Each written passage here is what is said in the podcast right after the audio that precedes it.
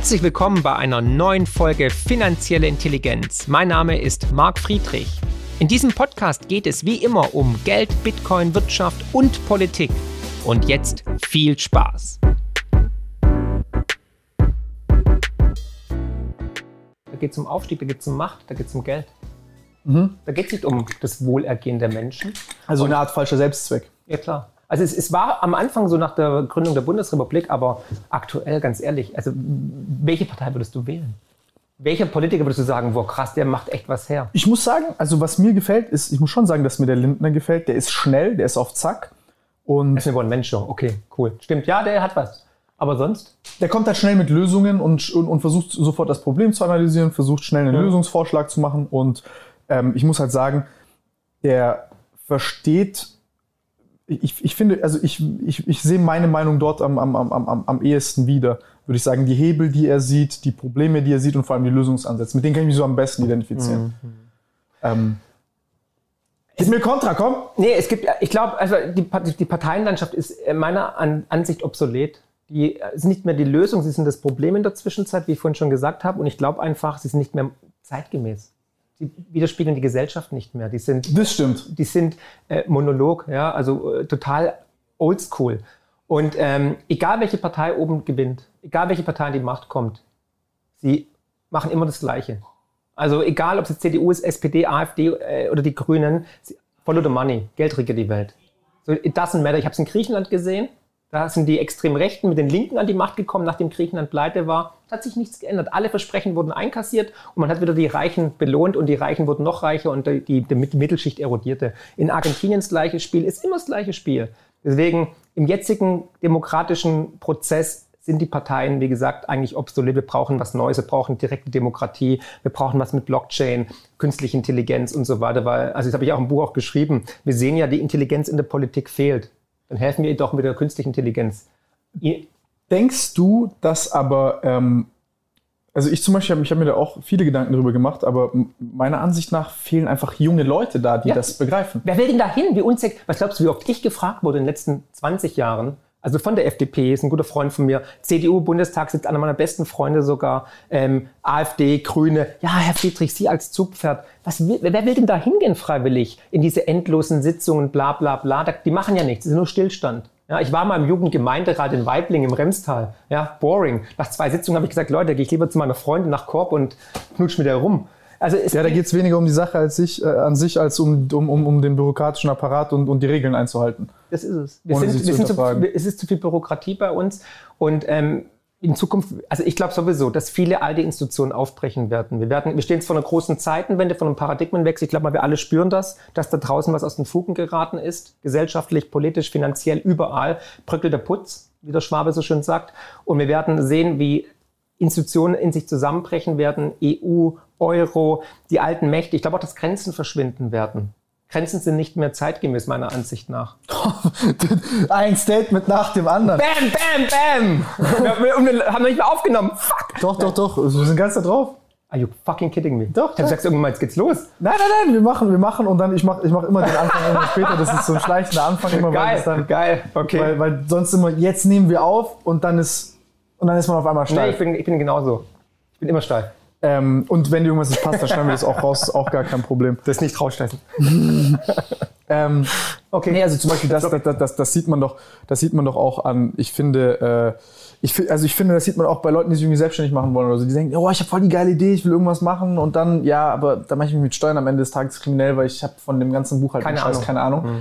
Ja, aber das ist so kompliziert, weil das war schon immer so und das passt auch so und dann ist das die Hürde, wie so Menschen, die vielleicht auch geistesgestörte Ideen haben, gar nicht am Wirtschaftsleben äh, äh, teilnehmen können und auch keine Probleme lösen Deutschland können. ist wirtschaftsunfreundlich und vor allem auch selbstständigenunfreundlich, weil du musst ja dann eigentlich Steuerberater gelernter sein, du musst äh, Personalmanager sein, du musst alles können irgendwie. Und wer kann das denn schon bitte? Ne? Du hast eine Kernkompetenz, der willst du nachgehen, du willst nicht einen halben Tag mit Bürokratie irgendwie zu tun haben. Und da ist halt, sind halt andere Länder viel progressiver, viel moderner. Wenn ich nach Estland gucke, die haben einen kompletten digitalen Staat eigentlich, da kannst du online alles machen. Bei uns werden noch Sachen mit dem Faxgerät abgeschickt.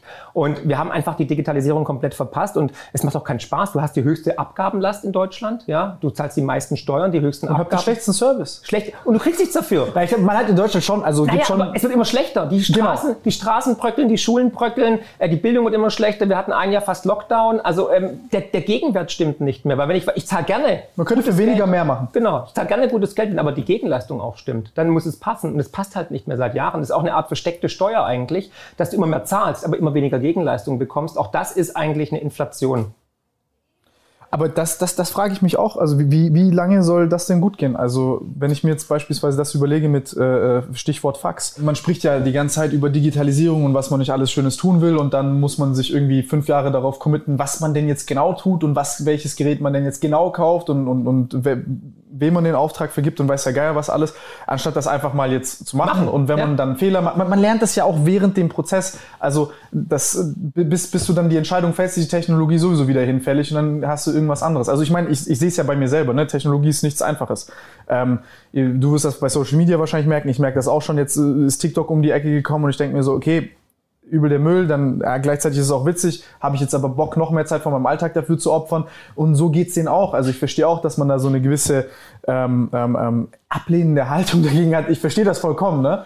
Aber also am Ende des Tages denke ich mir dann auch, ich bin ja alternativlos als Bürger, ich muss diese Steuern zahlen und äh, Aber ganz ehrlich, wenn du nicht mal mehr selber die Steuererklärung abgeben kannst. Also Ja. guck mal, ich habe ich hab Betriebswirtschaft studiert. Ja. Ja. ich würde mal sagen, ich habe einen ökonomischen Hintergrund. Ja. Aber für mich ist es ein Buch mit sieben Siegeln. Ich muss dann drei Wochen Okay. lang einschließen. ich fühle mich jedes Mal dumm, wenn es ja, um solche Sachen no, geht. no, nein. Ich fühle mich unendlich dumm, Ja, wenn ich, mit einem Steuerberater Ich auch. spreche. Wenn ich diese Formulare sehe, denke ich voll, okay, welche Sprache ist das als allererstes? Wieso kann man das nicht auf einfach Deutsch machen, sondern muss da so ein juristisches Deutsch draus machen, dass es ja keiner versteht? Und vor allem, wie sollen das Leute machen, die vielleicht jetzt irgendwie keine so, was ich kein Abi haben oder so? Ja, die, die stehen ja voll, völlig leer da. Und dahingehend, ähm, und warum müssen wir so viele Steuern zahlen? Wieso? Ich habe ja auch im Buch immer wieder Vorschläge gemacht bezüglich des, des die Vereinfachung des Steuersystems. Dass wir nur eine Steuer haben, alle anderen abschaffen, dann kann man auch die Hälfte der, der Finanzämter zumachen und die Finanzbeamten nach Hause schicken, dann braucht man auch keinen Steuerberater mehr.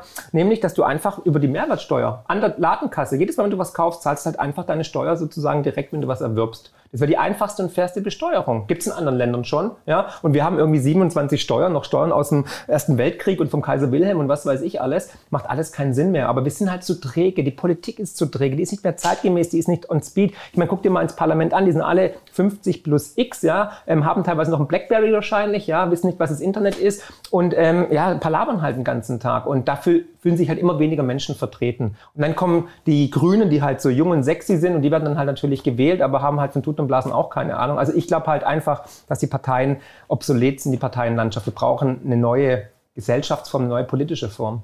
Ja, das ist, das ist äh, Kafkaesk, glaube ich, trifft das ganz gut. Also das, das ist eine Bürokratie zum Selbstzweck. Und also ich habe da gar keinen Plan von. Das ist, das ist unfassbar schlimm. Also und jetzt mit dem Steuerberater, und dann muss ich irgendwie gefühlt, muss ich mir eine halbe Stunde erklären lassen, welche Steuer jetzt wann wie fällig wird, damit ich verstehe, wie viel Geld mir überhaupt übrig bleibt. Ja, ein ich Kundenkern, rechnen mich kann. interessiert, mich langweilt es auch. Eben, also es geht überhaupt nicht um Ich die will es gar nicht wissen. Just keep it for you. Ich will einfach nur wissen, was muss ich zahlen, was bleibt übrig. Und ich fühle mich die ganze Zeit irgendwie wie ein, Doof. 50 Prozent wie ein Krimineller und 50 Prozent fühle ich mich wie ein Dummer. Du musst die Angst haben, oh, jede, jede, oh, da fehlt ein Beleg, um Gottes Willen. Dann denkst du, bist ja gleich so kriminalisiert. Ja, ja, ja. Und du, du hast gar keine böse Absicht, du bist einfach über, also ich auch, ich bin einfach überfordert von dem System. Ja?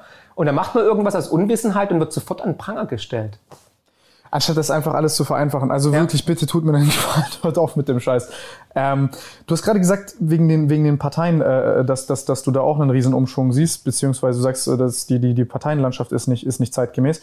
Ähm, denkst du nicht, dass junge Leute, äh, wie soll ich sagen, dass, dass, dass einfach dem ganzen System junge Leute gut tun würden und dass, dass, man, dass man so eine Kombination hätte. Ich habe das ja hier auch. Ich habe auch einen Mentor, der älter ist als ich.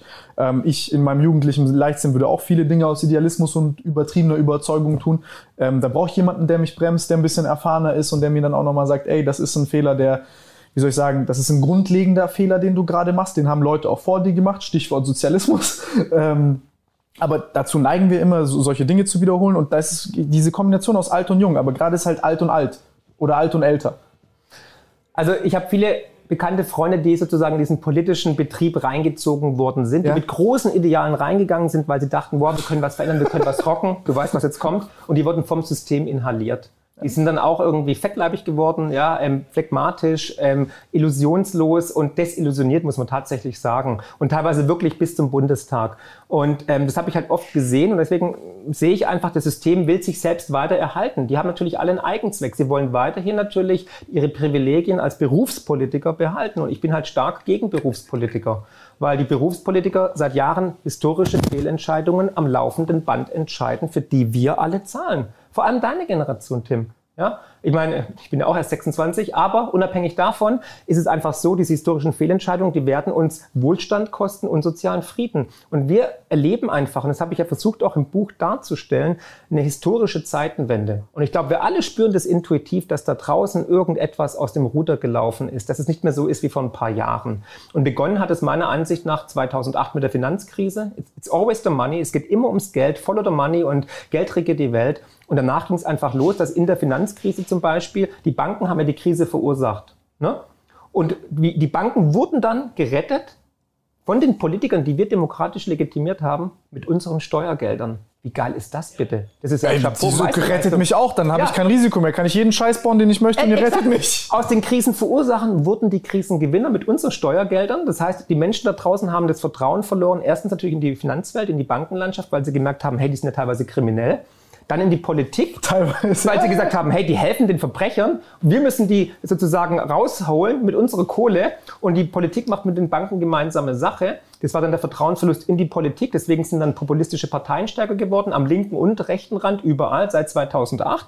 Und dann natürlich teilweise auch in die Medien. Weil die Medien, wie gesagt, sowieso nur noch so, was ich 50 plus X ähm, Fernsehen gemacht haben, aber weil sie auch die Dogmen oder die Propaganda der Politiker weltweit eins zu eins weitergegeben haben. Scheitert der Euro, scheitert Europa, es ist alternativlos, nichts in Frage zu stellen. Eher sozusagen Hofberichterstattung. Und dann haben wir halt den Aufstieg der von YouTube gesehen, alternative Medien. Ich meine, ganz ehrlich, ich lese lese keine Zeitung, ich habe keinen Fernseher, ich gucke den Scheiß nicht mehr an. Ich informiere mich über Twitter, über Instagram, über Freunde, über soziale Medien. Da kommt viel mehr Information. Echt auch keine Zeit? Nada. Echt? For what? Das ist alles ein Einheitsbrei. Das ist DPA, DPA oder Reuters. Also du. Echt? Natürlich. Ich muss sagen, also FAZ lese ich gerne. Ich finde auch, dass sie ordentliche Sachen schreiben. Teilweise, ja klar. Natürlich gibt es auch. Ich weiß, dass du auch Gastbeiträge von der von der Leyen kritisierst, das weiß ich auch. Immer, immer, immer, immer. Gut, aber um darauf zurückzukommen, sehen wir halt diesen historischen Vertrauensbruch oder Vertrauensverlust der Gesellschaft in viele Bereiche. Und das ist ein Paradigmenwechsel und wir stehen jetzt vor, einer, vor einem großen Transformationsprozess. Und der, habe ich ja versucht im zweiten Kapitel zu beschreiben, ähm, wird einhergehen mit großen Verwerfungen. Deswegen haben wir auch nicht nur den größten Crash aller Zeiten, sondern auch die größte Krise, äh, die größte Chance aller Zeiten, weil Krisen sind immer auch Chancen. Ich meine, guck in deine eigene Biografie zurück oder in die meinige. Wann hast du den größten Lerneffekt gehabt?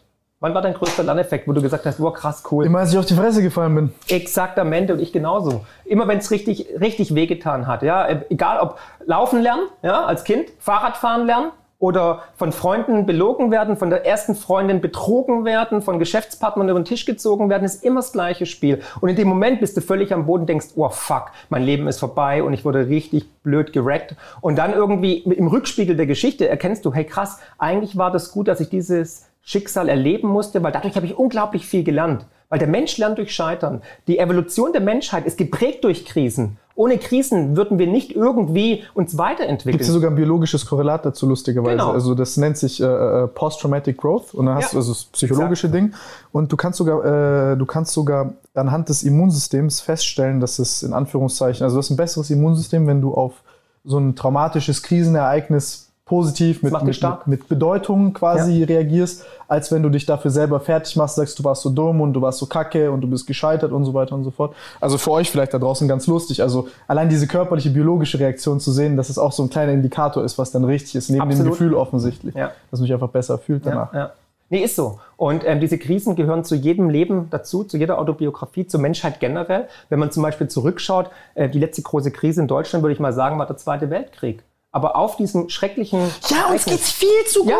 viel zu ja. gut. Meine Eltern sind, also, also meine, meine Familie kommt aus Jugoslawien, ich kenne Jugoslawien, also ich aus, aus, ne, aus erster Hand erzählen die dann vom Jugoslawienkrieg. Äh, mein Opa war selber Kommunist äh, äh, und, und hat mir erzählt, wie scheiße das alles war, als er da dort drin war, wie die Leute getickt haben und so, war, war Ökonom und Jurist.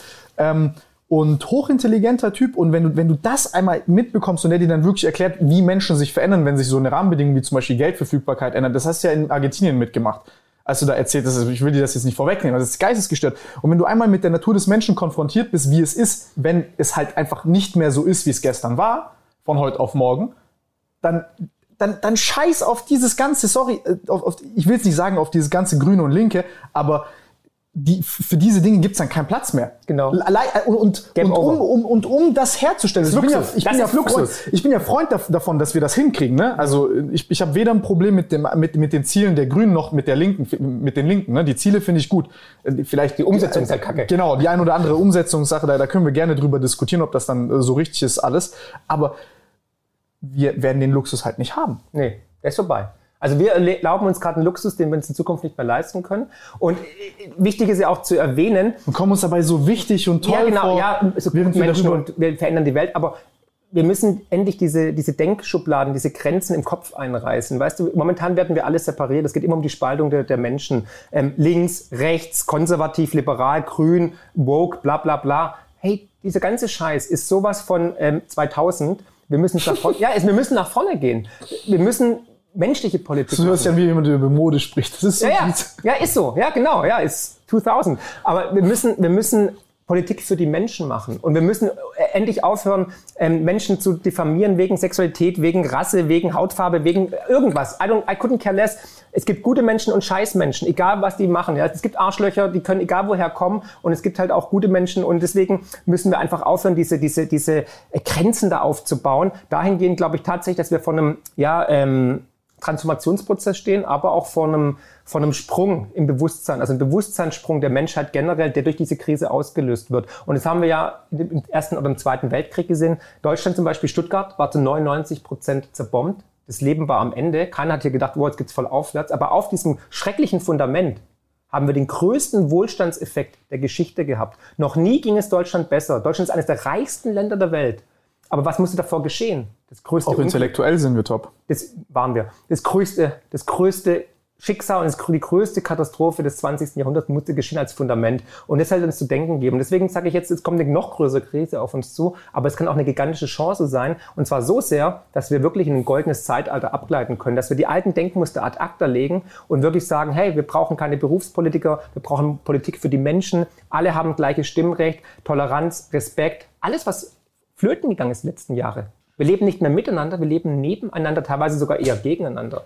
Ja? Und Krisen bringen die Menschen zusammen, immer. Und da geht die Reise hin. Und mir fehlt die Menschlichkeit überall, in der Wirtschaft, in der Politik, auch im Geldsystem. Puh. Ja, also, danke. Abonniert meinen Kanal. Ciao. Ja, das, das ist, ähm, äh, das, das, das ist, ist extrem schwierig, da jetzt zu, gucken, wo, wo wo man weitermacht, weil das sind, das sind schon. Es ist abgefuckt. Es ist abgefuckt. Es ist vielschichtig und es ist abgefuckt. Ähm, Es ist nicht easy. weil es ist erstmal nicht nur, glaube ich, ein ausschließlich deutsches Problem, dann gibt es auch wieder Probleme, die sind ausschließlich deutsch. Ähm, ich glaube, die Sachen, die ausschließlich deutsch sind, sind auch vor allem diese, ich nenne es mal, es ist so ein bisschen diese Arroganz, die man, die, die man hat Hybris. in Deutschland. Hybris, ja. Genau. Ähm, Wir können die Welt retten, wir können das Klima retten. Ja, dann sollten wir uns so verhalten, als ob.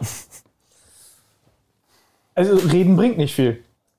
Aber auch das wird in der Krise, wird es eher ein Nebenkriegsschauplatz und wird den Leuten das Essen wichtiger sein, als irgendwie jetzt, äh, fahre ich jetzt ein E-Auto oder äh, habe ich äh, Flugshaming. Aber wird das, wird das so, also das, das interessiert mich jetzt erstmal. Wie siehst du das? Wird das wirklich so eine heftige Krise, dass wir, dass wir selbst, dass selbst so ein E-Automarkt, so ein Automobilmarkt äh, so erschüttert ist, diese ganze, dass wir diese ganze Nachhaltigkeit sogar hinterfragen und sagen, uns geht so beschissen, dass wir uns gar nicht mehr um die Welt kümmern können in 50 Jahren? Es ist immer, also es sind immer Zyklen. Ja? Ja, die ganze Welt sind Zyklen. Du bist Ja. ja, auch mathematisch begabt.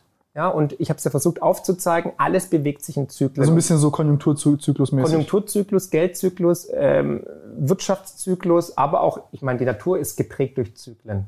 Es gibt Frühling, Sommer, Herbst und Winter. Tag Also die. Sachen, die ich jetzt erkenne, sind diese, sind diese Infrastrukturzyklen, diese Kondratiev-Zyklen, diese Konjunkturzyklen. Genau. Und was gibt's noch? Dann gibt's noch, noch das eine oder andere. Mondzyklus. Ja, genau. Es gibt nee, jetzt Leben aus, aus, aus dem Ding. Ja, genau, jung und alt, Leben und Tod, einatmen, ausatmen. Also ohne, ohne den Herzrhythmus ist auch ein Zyklus, wird es kein Leben geben. Und du sagst, wir verschieben quasi so das, ich nenne es mal das, das, das Ausatmen die ganze Zeit so weit nach vorne oder nach hinten, dass die Krise immer härter wird. Weil ich habe jetzt, als ich mir das angeguckt habe, äh, gestern habe ich mir genau das angeguckt. Ich habe mir halt so die Zyklik und die Rhythmik von so Wirtschaftskrisen angeguckt. Mhm. Ähm, seit 1929, da gab es auch davor noch ein paar, aber das war so ein bisschen schwierig zu äh, äh datieren, da gab es nicht so belastbare Daten. Ähm, oder vielleicht war ich zu dumm, äh, die, die, auszuwerten, aber ähm, was man da immer hatte, war ja so, so eine Art 8 bis 11 Jahresrhythmus so ungefähr. Genau. Ne? Es gibt kurzfristig, wenn ich kurz unterbrechen ja, darf, ja. es gibt einen kurzfristigen Schuldenzyklus und einen langfristigen ja. Schuldenzyklus. Und du hast alle 80, 90 Jahre hast du so einen übergeordneten großen Superzyklus. Mhm. Und der letzte war 29, große Depression. Jetzt gehst du mal, machst du mal 90 Jahre. Sind wir oh bei 2020. So ein bisschen und, wie vor 100 Jahren äh, der, die spanische Grippe. Genau, also es, es, es wiederholt sich immer wieder. Ähm, also äh, da muss ich kurz ein bisschen ausholen, aber also dieser kurzfristige Schuldenzyklus ist so zwischen fünf und zehn Jahren und der langfristige Schuldenzyklus ist so zwischen ja, 50 ähm, bis 70 Jahre. Und ähm, begonnen hat er zum Beispiel nach dem Zweiten Weltkrieg dieser große Schuldenzyklus. Ja, mhm. Und das sind wir jetzt am Ende. Wir sind ja alles auf Pump, wird gekauft. Ne? Pump, Pump, Pump. Die, die, Staaten machen Schulden, die Notenbanken drucken Geld. Wir haben historische Negativzinsen oder Minuszinsen. Als Schwabe, wie du ja auch einer bist wie ich, kriegst du auf dem Sparbuch keine Zinsen mehr. Das ist ja der Albtraum für uns. Deswegen habe ich ja auch graue Haare. Ja? Weil früher gab es halt auf dem Sparbüchle. Wir müssen hier noch an Europa 0,5 Prozent abdrücken. Genau, an die EZB zum Beispiel. Und das zeigt einfach, dass wir hier jetzt auch eine neue Zeitordnung haben, eine neue Zeitrechnung haben, dass man jetzt nicht mehr Geld auf dem Konto bekommt, sondern sogar noch Geld bezahlen muss. Das zeigt die ganze Absurdität auf. Deswegen kann ich auch nur sagen, Leute, lasst kein Geld auf dem Konto. Erstens, wusstest du eigentlich, wie das Geld auf dem Konto gehört? Nicht mir. Echt? Damit wird ja gewirtschaftet. Genau, das Geld auf meinem Konto gehört nicht mir, es gehört immer der Bank. Das ist eines der wichtigsten ähm, Knowledges, was ihr mitnehmen müsst, weil erst wenn das Geld physisch abhebt, ist es euer Eigentum. Deswegen rennt jetzt alle zur Bank. Nicht ja, klar. aber äh, kriegt ihr gar nicht. Nein. Und ähm, ihr müsst erst in das Kissen stopfen ja, oder halt unter, das, unter, unter die Matratze oder halt ein Schließfach, dann ist es dein juristisches Eigentum. Davor ist es Spiegel der Bank und wenn die Bank umkippt, hast du halt Pech gehabt. Kannst du nur hoffen, dass Dafür wirst du aber bezahlt mit Zinsen gibt es ja keine mehr. Ja, jetzt gerade im Moment nicht. Ja, und, aber es gibt ja die Einlagensicherung. Das heißt, heißt ja immer, hier bis 100.000 Euro ist das Geld auf dem Konto sicher. Aber wenn es natürlich alternativlos ist, ne, wenn eine große Bank umkippt, dann ist es auch eher ad acta. Also gut, jetzt nochmal auf die Zyklen zurückzukommen. Die Etrusker haben schon vor über 2000 Jahren gesagt, dass so ein Zyklus, so ein Selikum, äh, Säkulum, sind immer so 90 Jahre, ein Lebensalter. Also mhm. ein Mensch wird ungefähr 80, 90 Jahre alt und alle 80, 90 Jahre haben die zum Beispiel ein Schuldenreset gemacht, also ein, so ein Schuldenerlassjahr und äh, Sabbatjahr. Und alle 90 Jahre gibt es dann eine große Transformation, dann kommt ein neues Geld. Du, da wäre aber Deutschland wieder richtig umknicken. Genau, genau. Als Exportweltmeister. Ja, ja, ja, da haben sie richtig ein Problem. Und deswegen, die haben auch schon Zyklen beschrieben und Zyklen, wie gesagt, dominieren eigentlich alles. Und jetzt kommen halt mehrere Zyklen gerade zusammen. Das ist hochspannend. Generationenzyklus, ähm, es gibt diesen, diesen Schuldenzyklus, den Machtzyklus und den Geldzyklus. Erklär mal jeden kurz jeden, also Schuldenzyklus habe ich ja schon erklärt, ja. ne? das sehen wir ja jetzt momentan. Ähm, die USA zum Beispiel leben auf Pump. Warum? Weil sie natürlich den Dollar stellen, die Weltreservewährung und verschulden sich in der ganzen Welt und das führt dann zu spekulativen Exzessen. Und ähm, dann kommt der Geld. Drucken ja wie verrückt. Die drucken wie verrückt, genau. Und können es aber auch, weil die ganze Welt sich natürlich im Dollar verschuldet, weil das natürlich die Welt wäre. Die haben ja jetzt im letzten Jahr irgendwie äh, nochmal 30 Prozent der Geldmenge gedruckt genau, oder so. 26 Prozent. What the ja, fuck? Ja. ja, ich will auch so einen Gelddrucker. Gut. Und ähm, dann gibt's den, den, den Geldzyklus. Also jedes, jedes System fängt eigentlich immer mit einem gesunden Geldsystem an. Gesundes Geldsystem ist praktisch ein gedecktes Geldsystem, Sound Money. Zum das Beispiel gekoppelt an Sachwerte, Gold. Gold, Gold Silber oder? waren die bekanntesten Geldsysteme im Römischen Reich. Ähm, und diese Systeme, diese goldgedeckten Geldsysteme, waren immer dann auch einhergehend mit Prosperität. Dann gab es einen Aufschwung. Ne? Also als Röm das Römische Reich einen Goldstandard hatte, wurden sehr mächtig, wurden immer größer. Alle wollten natürlich in den, in den, in den römischen Dinar oder Solidus investieren, weil sie wussten, da steckt Gold drin. Gold ist in des Menschen Seele archaisch verwurzelt. Jeder weiß, dieses glänzende Metall hat einen Wert. Das weiß jeder hier in Stuttgart, in Cannstatt, aber auch in Indonesien. Und seit 5000 Jahren schon eigentlich Geld. Und jede, so wie alles, woran wir glauben. Genau. Und das Lustige ist, da muss ich kurz nochmal ausholen, ähm, wir haben seit 1971 keinen Goldstandard mehr. Also bis 1971 war das Geldsystem, der US-Dollar, an Gold gekoppelt. Bis sie dann herausgefunden haben, dass es nicht genug äh, Gold, Gold gibt. für die Dollars, die im Umlauf sind. Genau, weil Nixon ähm, Krieg angefangen hat mit Vietnam, weil alles teurer wurde, weil die Franzosen ihr Gold aus den USA abgeholt haben und weil einfach nicht genug Gold da war. Und weil die, ähm, die Lagerhaltung in den USA immer weniger wurde, also die haben 50 Prozent weniger Gold gehabt, weil alle das Gold abgezogen haben, weil das Vertrauen in die USA gesunken ist in den 70er Jahren. Dann hat Nixon in der Nacht- und Nebelaktion ähm, dieses internationale Gesetz der Golddeckung, des goldgedeckten Dollars aufgehoben. In der Nacht- und Nebelaktion. Und seitdem haben wir kein goldgedecktes Geldsystem mehr, sondern das sogenannte Schuldgeldsystem. Schuldgeld heißt, Geld kann nur kreiert, geschöpft werden, wenn Schulden ins System kommen. Klingt schon mal nach einem Scheißplan. Ne? Das heißt, wenn du zur Sparkasse Stuttgart gehst und sagst, hey, ich brauche 100.000 Euro für, keine Ahnung, für eine Garage kaufen oder so, ne? dann ist es nicht so, dass die, die, die Sparkasse in den Keller runtergeht und ein Bündel Geld holt, sondern die drücken auf den Knopf. Und das Einzige, was die Sparkasse Stuttgart machen muss, ist, sie muss Notenbankgeld, und zwar 1% Mindestreserve, bei der EZB hinterlegen. Das heißt, diese 100.000 Euro, hinter denen stehen lediglich 1.000 Euro. Die anderen 99.000 Euro werden aus der Luft kreiert.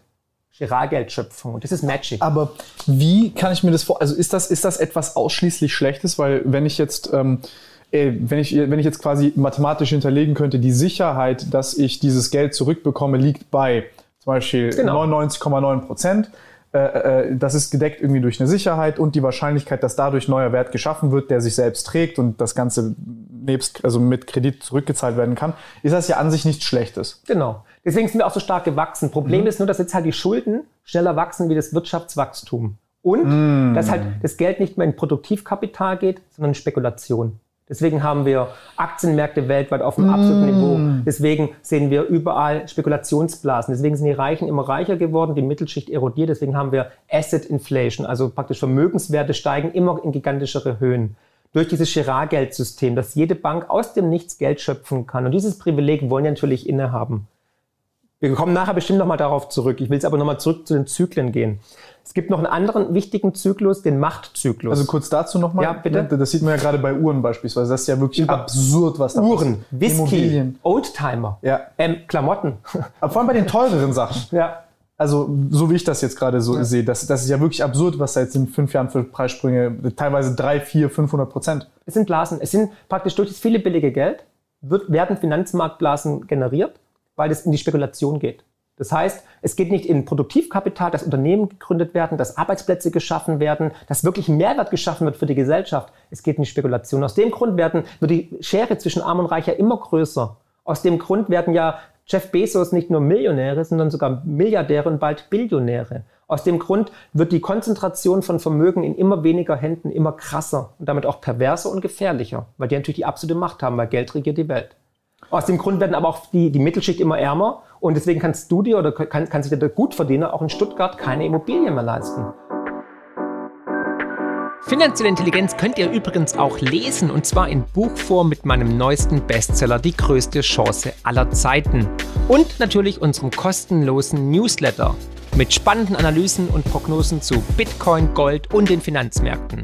Einfach abonnieren unter friedrich-partner.de.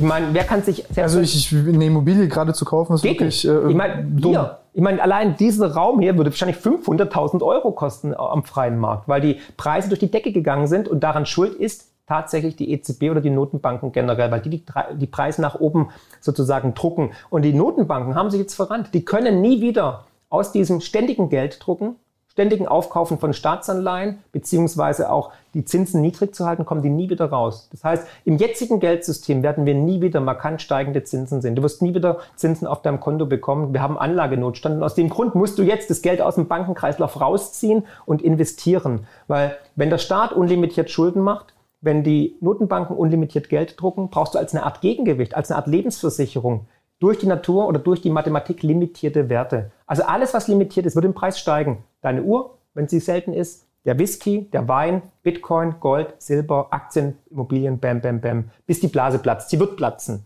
weil jede Blase platzt, jede Finanzmarktblase.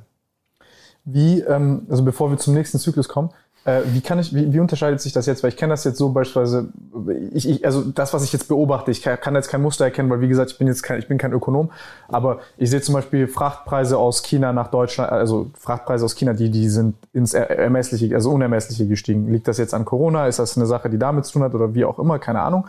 Ähm, dann sehe ich, Rohstoffpreise sind gestiegen teilweise. Heißt für Holz das Sechsfache. Äh, also so, ich sehe das, keine Ahnung, ich bekomme alle zwei Wochen irgendwie neue Angebote für verschiedenste Sachen und dann denke mhm. ich mir so, Herr, what the fuck?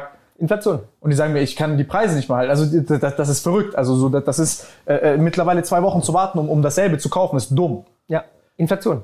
Wir haben Inflation. Durch das viele billige Geld durch Corona Ja. und durch diesen Supply-Shock. Aber im wir Supermarkt merkst du jetzt noch nicht. Ja doch, du siehst es auch beim Shrinkflation, also die Verpackungen werden kleiner Ja. und die Preise fangen schon teilweise an. Also wir haben überall Inflation. Die offizielle Inflation zum Beispiel, letztes Jahr, die uns kommuniziert wurde, war 0,4 Prozent. Da lachen ja die Hühner. Ich habe es ausgerechnet im Buch, die wahre Inflation war 13,73 Prozent. Was? Ja. Aber Ja, wie, wie, wie, wie wird die im Buch errechnet? Und also, Ja, die, was die wird so, ich habe die so errechnet, wie es gelehrt wird an der Universität und in, in der Wissenschaft. Nämlich, das ist einfach Wirtschaftswachstum, also Geldmengenwachstum M3, also alles, was an Geld sozusagen erzeugt wird, minus Wirtschaftswachstum. Ganz einfach. Wir hatten jetzt zum Beispiel im, im, im Juni hatten wir 2,3 Prozent Inflation in einem Monat zum Vorjahr. Das heißt, ich nehme quasi das, das, die, die, die, die Gesamtwirtschaftsleistung Du nimmst die Geldmenge ja, und die ziehe ich von der Wirtschaftsleistung ab. minus praktisch, also wie, wie, um wie viel Prozent ist die Geldmenge gestiegen? Minus das Wirtschaftswachstum. Und wenn das Wirtschaftswachstum durch Corona halt nur noch bei, was ich, 1% liegt, aber die Geldmenge um 10% steigt, hast du 9% Inflation. Das spiegelt sich ja auch wieder. Immobilienpreise sind stark gestiegen, dieses Jahr schon.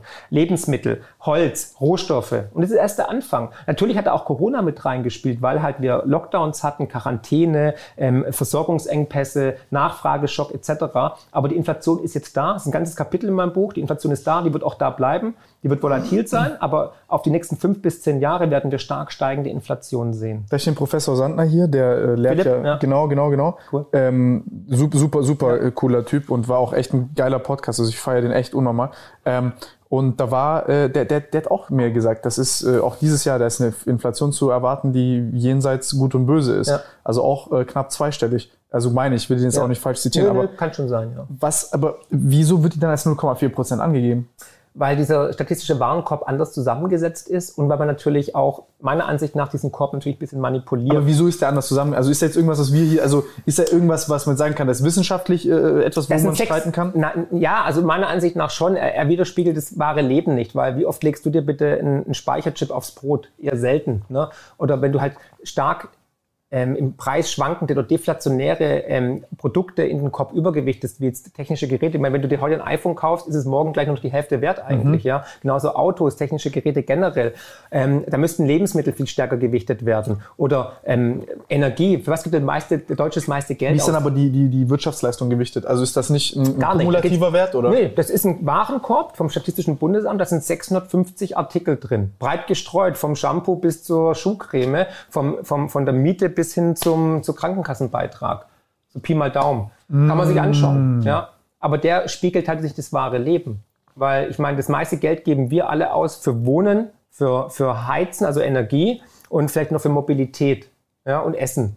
Und ähm, wenn du halt siehst, dass die Butter sich verdoppelt hat, die Milch wird immer teurer, Käse, Wurst, Grundnahrungsmittel. Das heißt, du sagst, die 650 äh, äh, Elemente in diesem Warenkorb sind falsch gewichtet. sind falsch gewichtet Ja. und nicht angepasst an das reale Leben genau, von Menschen. Genau. Und inwiefern unterscheidet sich das jetzt von der Wirtschaftsleistung?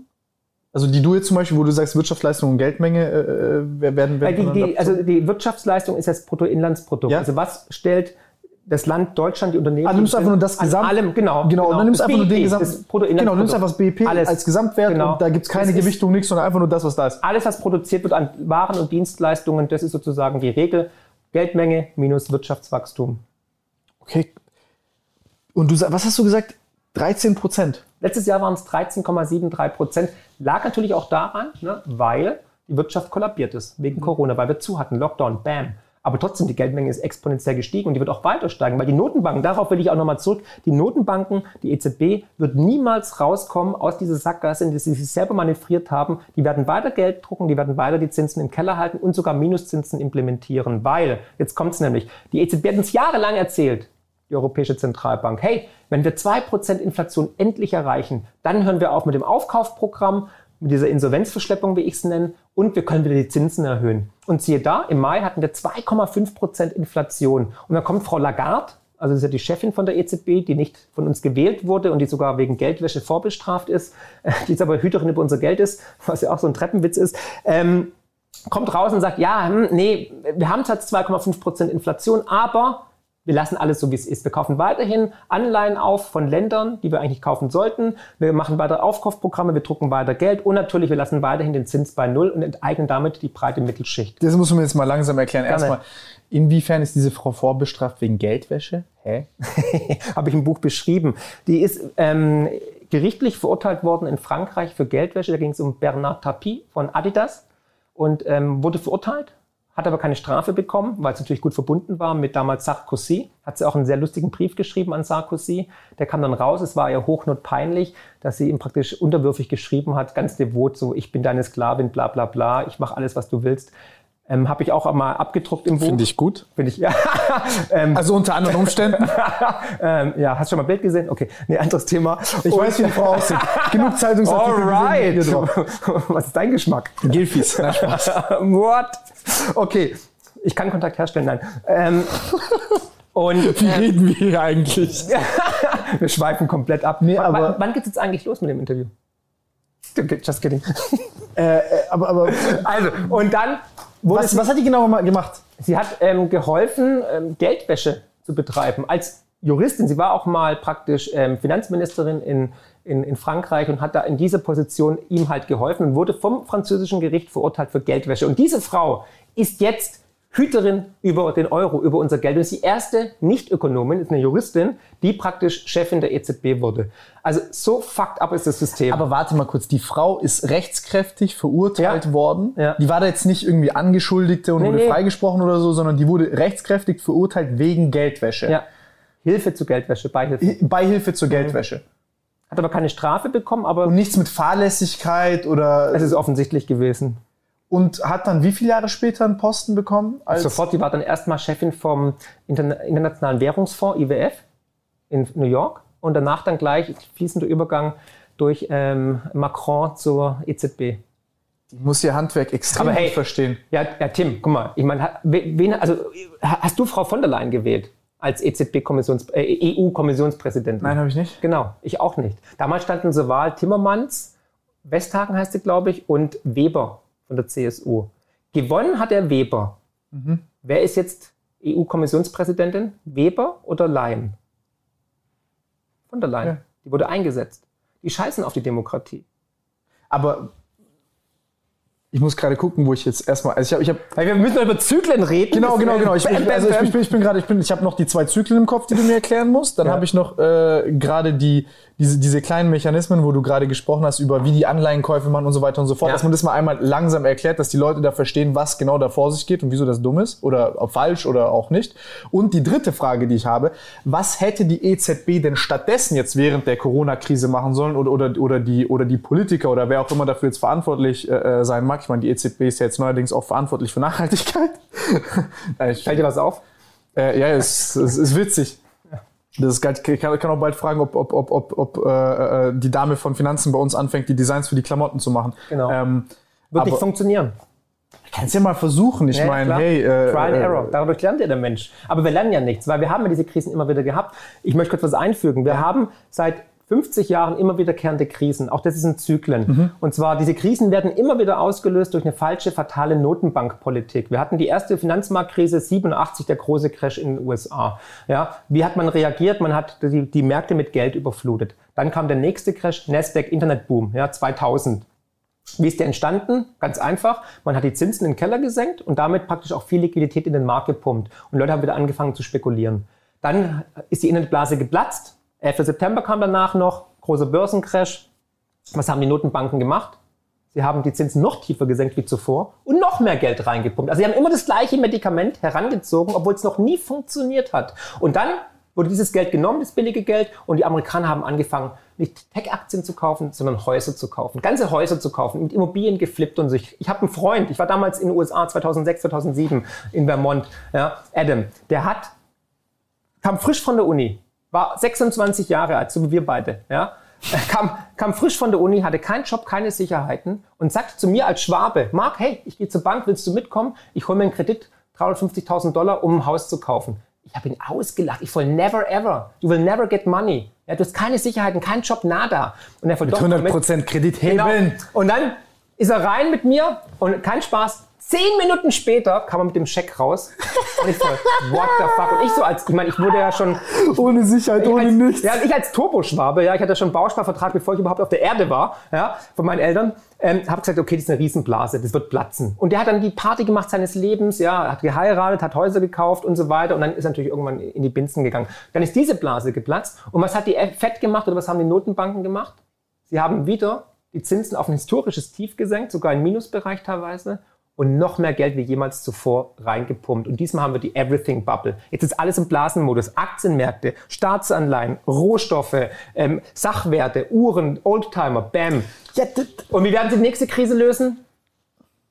Was ist die Lösung jetzt? Keiner weiß es. Es gibt keine Lösung. Es gibt im bestehenden System keine Lösung mehr. Und deswegen versuche ich halt meine Mitmenschen, das ist meine, meine Intention, ja, über den YouTube-Kanal, über die Bücher, über die Gespräche darauf fortzubauen. Es hat noch nie funktioniert, mit Geld Wohlstand zu erzeugen. Es hat noch nie funktioniert, mit Gelddrucken Krisen zu lösen. Es hat Zimbabwe gezeigt, die Weimarer Republik gezeigt, hier in Deutschland, aber auch Argentinien, wo ich ja live dabei war. Und jetzt machen wir den gleichen Scheiß wieder und keiner checkt und alle denken, this time is different. Nein, ist es nicht. Dieses Mal ist es eben nicht anders. Wir, mit offenem Auge, mit offenem Visier gehen wir in die gleiche Krise rein. Und wie gesagt, es ist unsere bürgerliche Pflicht, den Leuten zu sagen, auch wenn ihr von Finanzen keinen Plan habt, ihr werdet alle zahlen, weil wir alle sind Teil dieses Systems. Wir alle werden verlieren. Und die Empirie zeigt einfach, dass in solchen Krisen die breite Masse, 95, 96, 97 Prozent der Menschen unvorbereitet in die Krise schlittern und zwischen 50 und 100 Prozent verlieren. Immer das gleiche Spiel und dann kommt der Reset.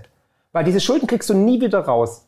Es gibt nur vier Möglichkeiten, um diese gigantischen Schuldenberge durch Corona, durch Flüchtlingskrise, durch Euro, durch Rettungsfonds, durch Börsenblasen, durch Bailout von den Banken, durch Griechenlandkrise zu lösen. Es gibt nur vier Möglichkeiten, die historisch gegeben sind. Die erste Möglichkeit ist Wirtschaftswachstum. Dass wir stark wirtschaftlich wachsen, weltweit, und zwar stärker als die Schulden. Sehe ich keine Chance. Habe zu viele Fehlanreize noch? Gibt's nicht. Da müssten wir auf den Mond gehen mit Elon Musk wahrscheinlich, um neue Märkte zu erschließen. Sehe ich nicht. Und vor allem, dann haben wir. Also in dem kurzen Zeitraum. Das schaffen wir nicht. Ja, und außerdem hätten wir dann auch ein kleines ökologisches Problem. Ja, ne? ja, ja. Also wenn ganz Afrika auch noch Auto fährt oder Plastikprodukte will, dann Game Over.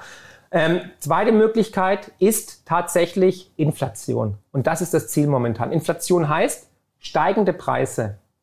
Das heißt, wir aber alle verlieren Kaufkraft. Ja, also wir können immer weniger kaufen, weil Inflation heißt, dass ich Kaufkraft verliere. Der Staat reduziert seine Schulden, aber wir zahlen höhere Preise, mehr Miete, mehr Energiekosten und so weiter. Das heißt, auf unseren Schultern entschuldet sich der Staat auf unsere Kosten.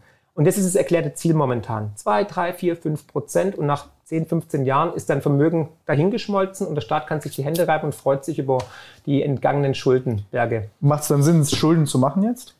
Das denken sich ja. Leute die ganze Zeit an. Wenn man glaubt, dass es stabil bleibt, dann kann man tatsächlich jetzt Schulden machen. Wenn es aber schief geht, dann hat man die Arschkarte gezogen. Weil in der Vergangenheit war es so, dass dann, wenn man Schulden hat und es kommt zur Hyperinflation und zum Währung, zu einer Währungsreform, Die werden dann zum Realpreis umgemünzt. die werden dann anders umgewandelt und du stiegst, hast du nachher mehr Schulden wie zuvor. Der Staat, der Staat ist der Gewinner. Der Staat gewinnt immer.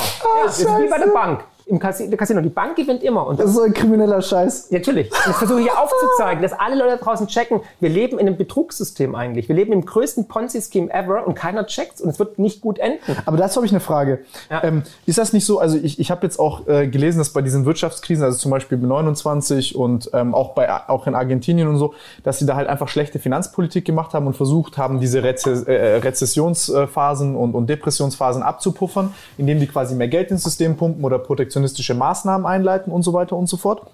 Und das immer dazu geführt hat, also ist eine Vermutung und ich bin kein Ökonom, aber dass, dass sie dann quasi sagen, dass, dass, dass die davon ausgehen, dass äh, erst durch diese politischen Maßnahmen es so weit gekommen ist, dass es diese richtigen Krisen entstanden sind aus eigentlich einer normalen Rezession. Also dass das eigentlich normale Rezessionsphasen gewesen wären, wenn diese schwachsinnige Politik nicht eingeleitet worden wäre.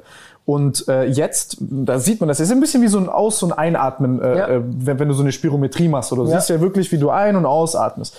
Und ähm, so ist das mit diesen, mit, mit, mit diesen Konjunkturzyklen, so habe ich das da begriffen. Mhm. Und jetzt hat man ja eigentlich keinen richtigen mehr gesehen. Keinen richt- Es geht ja nur nach oben. Genau. Und warum?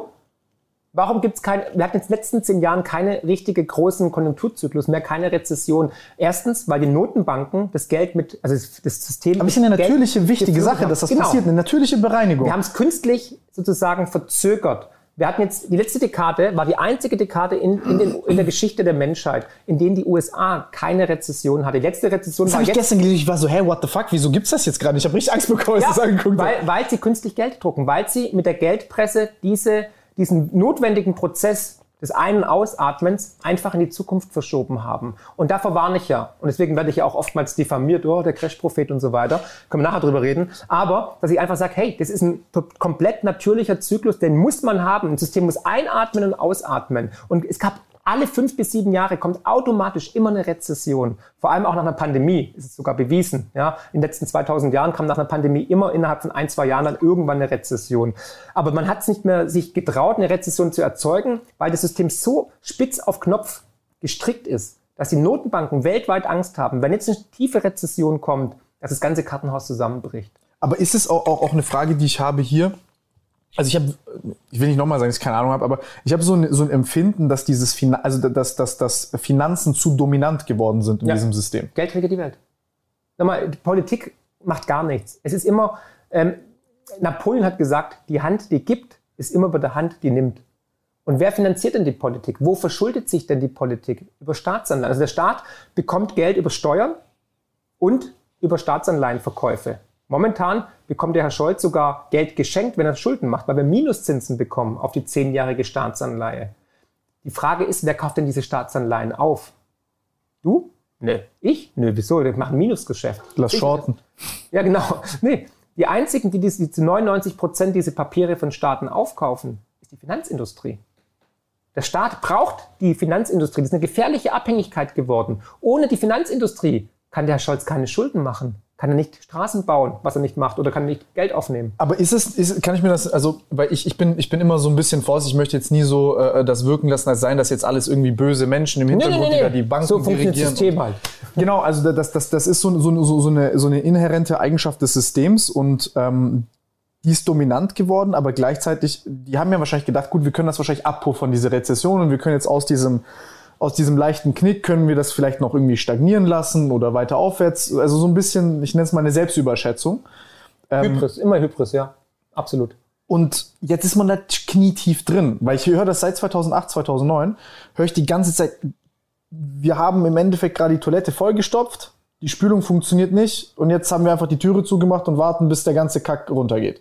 Bis der Raum voll ist mit Scheiße. Genau. Ja. Und jetzt, jetzt frage ich mich, ähm, was hätte man jetzt 2008 oder 2009 tun können oder jetzt tun können, was, wir gerade am Aufzählen, ähm, um, um, um das vielleicht zu vermeiden? Oder was, was wäre denn passiert, hätte man jetzt gesagt, scheiße, okay, wir versuchen es richtig zu machen? Genau. Also was mir immer wichtig ist, ich zeige nicht nur die, die negativen Sachen auf, sondern ich zeige auch in jedem Buch, in jedem Video versuche ich auch immer Lösungen aufzuzeigen. Und zwar einmal für den, für den Abonnenten oder halt für den Leser, als auch natürlich für, für, für die Gesellschaft, für die Politik.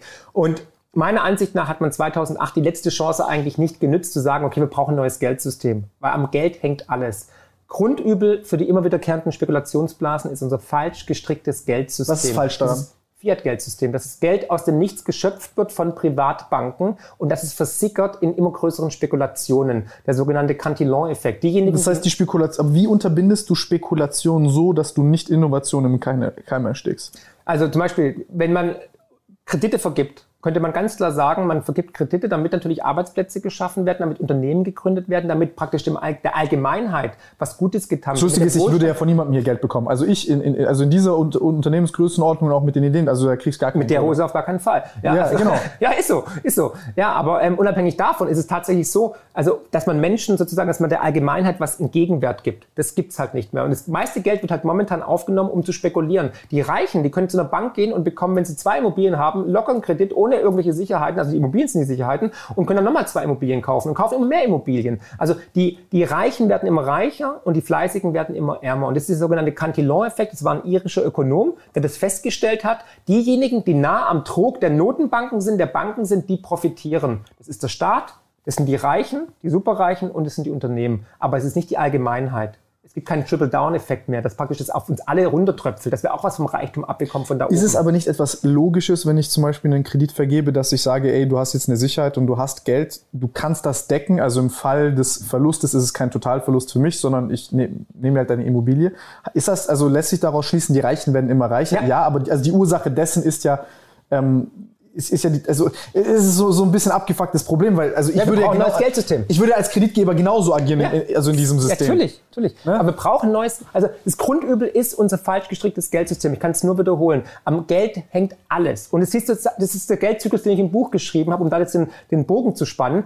Ähm, alle, Zyklus fehlt noch und ja, ja, so viel gerade, hey. Bam, bam, bam. Also, ähm, nee, ich, war jetzt auf, ich mache jetzt auch fertig. Wie können wir die Schulden lösen? Ja. Also, erster Punkt war ähm, Wachstum, starkes Wachstum, wächst stärker wie die Schulden.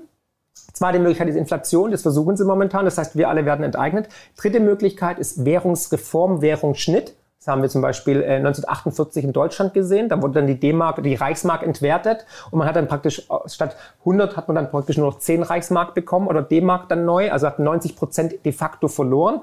Gab es übrigens immer wieder, wenn man bei Wikipedia mal reinschaut, Währungsreformen in der Welt, da kannst du ziemlich lang runterscrollen. Also Geld kommt, Geld geht. Das ist keine neue Sache. weil Geld, in Argentinien doch genauso. ja, in, in, in Argentinien war es 2001, war der Wertverlust 74 Prozent. War einfach weg, über Nacht, bam, Game over. Weil man auf die tolle Idee gekommen ist, davor den Peso auf den Dollar 1 Genau, zu 1 zu genau, ja genau. Das machen ja alle. Ja, also Gut, der Euro ist ja nichts anderes. ist nichts anderes. Und die, und die vierte Möglichkeit, um die Schulden zu tilgen, ja, ist die schlechteste von allen, nämlich Krieg. Das ist die schlechteste. Problem ist, kommen wir jetzt nämlich zum Machtwechsel. Ja? Machtwechsel heißt, das Land, das die Weltreservewährung innehat, das waren mal die Spanier, mal die Briten, mal äh, die, jetzt die USA, Wer ist es morgen? reden wir gleich drüber. Ich, also viele sagen ja China, ich sag nein, ich glaube, es ist Bitcoin. ja, jetzt, not, not kidding. Schön wär's. Also ich warte verstehe, ab, ich verstehe ab. worauf du hinaus willst, Ja, aber ja, schön nee. wär's. Aber diese Macht, ich habe da einen wunderschönen Chart im Buch. Ja, dass praktisch, wenn dann zum Beispiel das Geld von den Portugiesen zu den Holländern geht, also von, von, von, zu den Gulden, ja, dass es seltenst friedlich einhergeht. Es geht immer mit großen Verwerfungen einher, mit Konflikten, oftmals mit Krieg. Immer. Warum? Oder sag mal so, von den letzten 18 Mal war es 16 Mal mit Krieg und zweimal so, hm, ging so, ja. Ähm, weil keiner möchte dieses Privileg der Geldschöpfung, dass alle sich in meiner Währung verschulden, freiwillig hergeben. Weil ich meine, die Amis können machen, was sie wollen. Die können weltweit einen Krieg anfangen, keiner mokiert sich. Die können sich weltweit verschulden, haben den größten Militärapparat. Warum? Weil die ganze Welt sich in Dollar verschulden muss. Ja, 60 Prozent des Welthandels findet in Dollar statt. Petrodollar, Wie, bam, bam, bam. Wieso ist das so? Ist das wegen dem Öl? Also ist das, weil, Unter weil, anderem. weil man quasi dieses Waffengeschäft hat zwischen. Weil die Welt sich einfach, weil die Amis haben den Krieg gewonnen, die Amis können das bestimmen, die Amis sind einfach mächtig und deswegen haben die seit 1919 eigentlich den, den, den, den, das Fiat-Geldsystem sozusagen in der Hand. Und vor allem seit Bretton Woods natürlich und dann durch Richard Nixon ab 71. Und seit 71 gibt es kein goldgedecktes Geldsystem mehr. Davor hatte praktisch jede, jedes, äh, jedes Land praktisch den Dollar als, als, als ähm, ja, Gegenpart und damit auch indirekt ein goldgedecktes Geldsystem. Interessant ist, ich weiß, ich schweife ab und Franz aus. Alles gut. Aber obwohl wir seit 1971 kein goldgedecktes Geldsystem mehr haben, haben alle Notenbanken der Welt, auch die Deutsche Bundesbank, bis heute Gold im Schließfach. Das heißt, irgendwie trauen die ihrem eigenen Produkt nicht, dem ungedeckten Papiergeld, sondern lassen lieber das Gold noch da liegen, weil sie wissen, das ist durch die Natur limitiert. Und die Notenbanken kaufen seit der Finanzkrise 2008 so viel Gold auf wie noch nie zuvor. Der Chart geht so. Entweder sie erwarten Inflation oder sie wissen was, was wir nicht wissen, oder sie sagen, irgendwann wird das Papiergeldzeitalter ad acta gelegt werden, dann haben wir wenigstens noch das Gold. Deutschland hat den zweitgrößten Goldschatz weltweit mit 3600 Tonnen zum Beispiel. Also nur mal ein kleiner Hinweis. Und dann würde ich sagen, kann jeder Anleger sagen, hm, vielleicht machen wir es den Notenbanken nach und kaufen auch ein bisschen dieser ähm, Lebensversicherung Gold, weil Gold ist durch die Natur limitiert und kann halt nicht von der Notenbank gedruckt werden. Bei Euro wissen wir nicht, wie viel die Frau Lagarde so jeden Tag drückt. Gut, dann waren wir jetzt, hast du dazu Fragen? Jetzt schnell die Schwester für einen Goldbarren eintauschen. Ja, okay. Ja, kann man machen. Nee, lieber nicht. Und ähm, lieber Papierprodukte, Lebensversicherung, Riester, Rühre, Bausparverträge, all diesen Papierschrott lieber umtauschen, solange es noch geht. Und dafür lieber dann was Limitiertes kaufen. Ob es jetzt eine Uhr ist oder Gold oder Silber oder Bitcoin, haben wir dahingestellt. Gut, dann haben wir jetzt auf jeden Fall die vier Punkte besprochen, wie diese Schulden aus dem System rauskommen sollen. Andere Lösungen gibt es nicht. Jetzt können wir nur hoffen, dass die Inflation klappt. Ansonsten kommt nämlich, was ich aber auch glaube, Hyperinflation, Währungsreform oder im schlimmsten Fall, was es unbedingt zu vermeiden gilt, Krieg. Das wäre das Schlimmste von allen. Und Wie, wie, wieso könnte ein Krieg zustande kommen? weil die Spannungen sind sehr, sehr groß am Ende von einem Zyklus. wir ähm, sehen ja jetzt schon, dass durch Corona vieles offenbart wurde. Wir hatten ganz schnell hatten wir auf einmal ähm, kein Klopapier mehr in Deutschland, ja, gab nichts mehr zu essen. Die Welt ist so fragil wie noch nie, weil wir in dieser Just-in-Time-Produktionswelt leben. Mm. Wir sind alle voneinander abhängig. Aber wir haben gesehen, wie schnell der Stecker einfach gezogen werden kann, dass kein Container mehr ankommt, dass äh, Betriebe zumachen, dass alles irgendwie ja, resettet wird.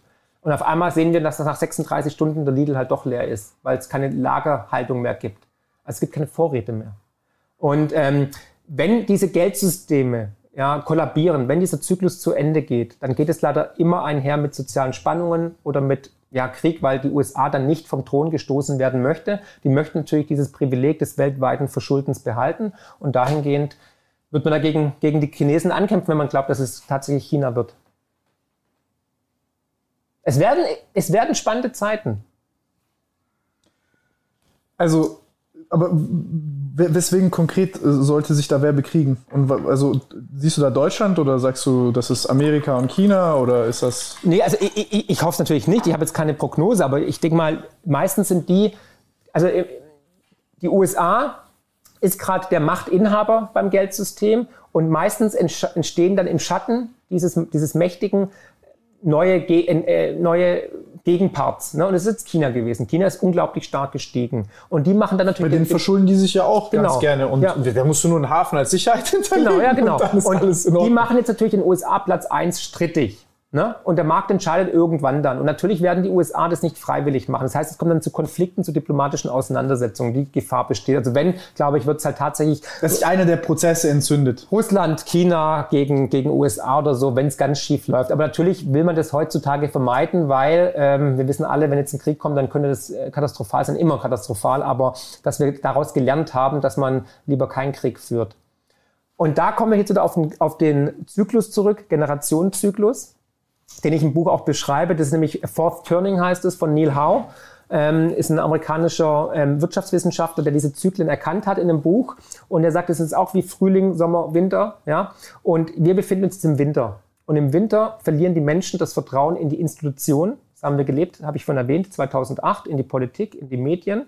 Ähm, das Geldsystem erodiert, sehen wir auch. Inflation, Bitcoin stark, steigt stark, ähm, Gold steigt stark. Warum? Weil die Menschen sagen, bevor ich mein Geld im Euro lasse, welches entwertet wird, gehe ich lieber in, in Gold, in Aktien oder in Immobilien, weil die, starken, die steigen stark. Die, der gesellschaftliche Zusammenhang geht flöten, ja, wird immer zerfranster. Es gibt keinen kein Zusammenhalt mehr, kein Wir-Gefühl mehr. Und dann kommt der große Krach. Und nach diesem Krach, meistens, wie gesagt, geprägt auch durch ein neues Geldsystem, geprägt durch Krieg oder soziale Unruhen, sehnt dann der Mensch sich im Frühling, das ist dann die Chance, im Frühling, wenn dann nach dem Herbst, äh, nach dem Winter der Frühling kommt, nach Geborgenheit, nach Harmonie, nach Familie, dann haben alle das gleiche Ziel. Der letzte Winter, den wir hatten in Europa, war der Zweite Weltkrieg. Und danach, warum kam denn dieser unglaubliche Aufstieg? Warum hat, hat der Mensch sich besonnen zu sagen, okay, wir gründen Euro, die Europäische Union, wir gründen ähm, die UN, wir, wir raufen uns zusammen. Wir wollen, haben alle ein erklärtes Ziel, nämlich in Frieden und Wohlstand zu leben. Weil die alle noch im Kopf hatten, dieses schreckliche Erlebnis des Zweiten Weltkriegs. Und das haben wir dann verloren. Weil die, die das erlebt haben, sind alle tot fast. Das ist sehr gefährlich. Das ist ein sehr wichtiger Punkt, den du ansprichst. Genau. Und das ist immer das Gleiche. Alle 90 Jahre sind die Menschen weg, die es live erlebt haben und die können nicht mehr davon berichten. Und wir vergessen es. Wir stellen dann das alles in Frage und sagen, ach komm, läuft doch. Wir sind saturiert. Wir kennen keine Krise. Bei uns ging es immer nur aufwärts. Und wir sind jetzt die Generation, die die nächste Krise einläutet und die die auszubaten hat. Und es ist auch meiner Ansicht nach, ich habe jetzt sechs Bücher geschrieben, alle sechs Bestseller. Aber das jetzige Buch ist das Wichtigste und das Kapitel 2. Wenn man das versteht, dann kann man wirklich in die Zukunft eigentlich sehen, wohin die Reise geht, weil die Vergangenheit ist ein verdammt guter Ratgeber. Ich beginne das Buch ja mit Leonardo da Vinci, der gesagt hat, es gibt drei Arten von Menschen. Diejenigen, die sehen, diejenigen, die sehen, wenn ihnen es gezeigt wird, und diejenigen, die nichts sehen. Und es hat jeder hier heutzutage die Möglichkeit, durch unser unglaubliches Wissen, durch dein äh, Podcast, durch, durch, durch, durchs Internet, sich darauf vorzubereiten, was kommen wird. Und es wird in die Geschichtsbücher eingehen. Und ich sage, lieber mache ich Vorsorge statt Nachsorge. Lieber bin ich jetzt ein bisschen zu vorsichtig. Aber ich glaube, uns stehen wirklich wilde Zeiten vorbei. Und jetzt warne ich davor. Und dann werde ich ja oft mal verunglimpft oder stigmatisiert. Hey, Crash-Prophet, ist alles so negativ. Ja, ähm, ich finde, es ist meine demokratische und bürgerliche Pflicht, meine Mitmenschen vor Gefahren zu warnen, wie ein Navigationssystem. Ich will auch, dass das Navigationssystem sagt, Achtung, da kommt ein Auto, bum, bum, bum, bum, bum. Ja? Oder ähm, wenn irgendwie ein Unwetter kommt, will man ja auch gewarnt sein. Und in, in den USA interessanterweise sind die. Ja, Michael Berry wurde und wird ja immer noch genau. verunglimpft für, den, also für das absolut selbe. Aber die größten, die. Hat er jetzt sogar Tweets losgelassen, so nach dem Motto, ey, genau. ich hab's euch jetzt diesmal gesagt. Aber, aber fuck you guys. Ja, macht, macht einen Scheiß alleine. Die Sache ist, hatte in den USA werden die meisten Crash-Propheten, die Warner des Systems, das sind die, das sind die reichsten und erfolgreichsten Investoren. Ray Dalio ne, zum Beispiel oder Stan Druckenmiller oder Michael Burry. Ja. ja, die haben auch die Eier antizyklisch da die ganzen ja, Sachen zu machen. Zum arbeite ich ja auch in der Honorarberatung. Tesla Fett Short zu gehen. Genau, genau. Aber Fakt ist tatsächlich, dass ähm, in Deutschland wird man halt verunglimpft, ja, German Angst und so weiter oder stigmatisiert und diskreditiert. Aber ähm, in den USA bist du halt dann ein, ein, Student der Finanzgeschichte, weil in der Vergangenheit sind so viele Währungen kaputt gegangen, es sind so viele Systeme kaputt gegangen. Und da, es hängt alles am Geld. wenn man dieses große Puzzle einmal sieht und versteht, und das versuche ich ja immer wieder in den Videos, in den Büchern, die verständlich runterzubrechen, dass du es verstehst, deine Abonnenten es verstehen, meine Schwester es versteht, mein, mein zwölfjähriger Neffe, äh, die Nachbarn etc. pp. Und diese Komplexität muss jeder verstehen, weil wir, warum haben wir kein Bildungssystem, wo wir ab der fünften Klasse ein, Schulfach haben, haben. Das heißt Geld und Finanzen. Keiner von, wir haben alle täglich mit Geld zu tun. Oder mit dem Handy. Ja, äh, jeder von uns. Aber keiner weiß, wie entsteht Geld und wie lege ich Geld für mich selber an, damit ich mit 50, 60 auch noch wirklich was davon habe und nicht alles versickert bei Maklern, bei Banken und bei Versicherungen. Das ist ein Unding, finde ich. Diese finanzielle Intelligenz fehlt komplett. Ja, die, die, die, die also ich habe die nicht. ja, deswegen sitze ich ja hier. Deswegen habe ich dir das Buch geschenkt. Ja, das, vielen Dank dafür. Also ich, ähm, ich, ich habe aber dazu eine Frage. Und zwar von der einen Seite, die Leute, gibt es ja die Leute, die sagen, nee, wir müssen jetzt Geld drucken, das ist eine Stabilisierungsmaßnahme der Wirtschaft. Äh, als, als Legitimation und Rechtfertigung nehmen wir jetzt die Corona-Krise. Ich meine, davor, es geht, geht ja die ganze Zeit schon so. Ähm, ist jetzt nicht so, als wäre jetzt Corona der Grund, wieso man so eine, so eine, so eine Geldpolitik fährt. Äh, ist aber ein guter Grund, äh, den ist eine gute Ausrede. Genau, im Windschatten von Corona lässt sich viel dann nochmal äh, leichter durchwinken. Absolut. Corona kam wie gerufen.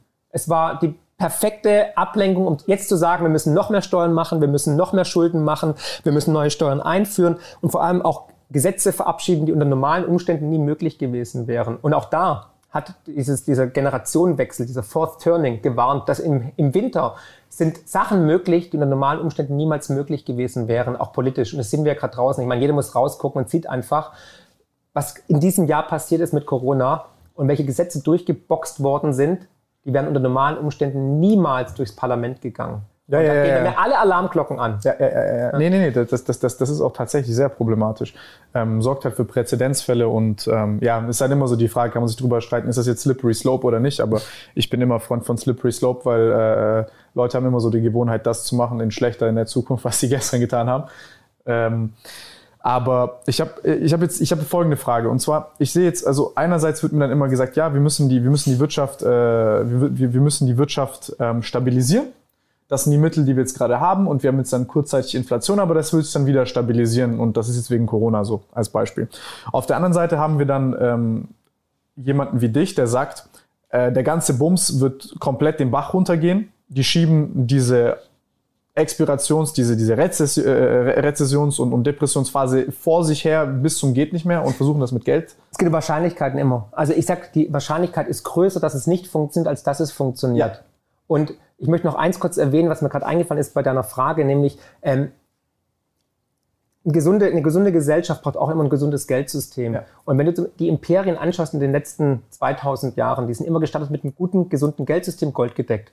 Und sie sind dann, haben dann immer angefangen durch Inflation, durch Kriege, durch falsche Politik, durch Gier. Also weil es heißt ja auch, ja, Macht korrumpiert, absolute Macht korrumpiert, absolut, ähm, dann das Geldsystem aufzubrechen. Und dann haben sie damals, äh, dem Gold haben sie Kupfer beigemischt oder sie haben die Münzen kleiner gemacht und so weiter. Und mit diesem erodierenden, gesunden Geldsystem ist meistens auch parallel die Gesellschaft und die Moral in der Gesellschaft erodiert. Ja. Und es war der Anfang vom Ende. Und das sehen wir halt seit 71 und halt vor allem auch mit dem Euro.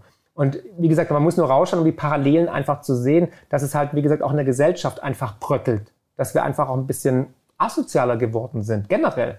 Aber gut, Entschuldigung, ich wollte das nur kurz Das, erwähnen. das, das ist lustig, da gibt es auch ganz interessante so Korrelationsstudien mit äh, psychischer Gesundheit, Drogenkonsum und so weiter und so fort. Depression, Burnout. Genau, all, all diese Dinge äh, quasi in, in Korrelation zu, zu, zu, zur, ähm, zum, zum Status der Wirtschaft ist auch super interessant. Äh, äh, Fun Fact, während, einer, während so Rezessionen und Depressionen sind aber die Mortalitätsraten niedriger. Vielleicht, weil die Leute weniger gestresst sind, wer weiß. Ja. Vielleicht, aber, aber sind, sind, sind kränker tatsächlich. Also es ist komisch, es ist ein komischer Zusammenhang, den man nicht so ganz verstehen kann. Ähm, und zwar, jetzt gibt es einerseits die Leute, die sagen, ja, das, das, ist, das ist eine Erhaltungsmaßnahme des Systems, wir müssen das jetzt notstabilisieren. Dann gibt es andere Leute, die sagen, okay, nee, ihr schiebt das Problem unweigerlich viel, viel zu lange in die Zukunft. Das ist eine kurzfristige Maßnahme, ist ein bisschen wie, okay, nach einer OP kann ich jemandem Ja. Opiate geben oder Morphium, aber wenn der dann zwei Wochen später Schmerzen hat, wenn ich dem wieder Morphium gebe, dann mache ich aus dem Abhängigen und einen Kranken. Genau.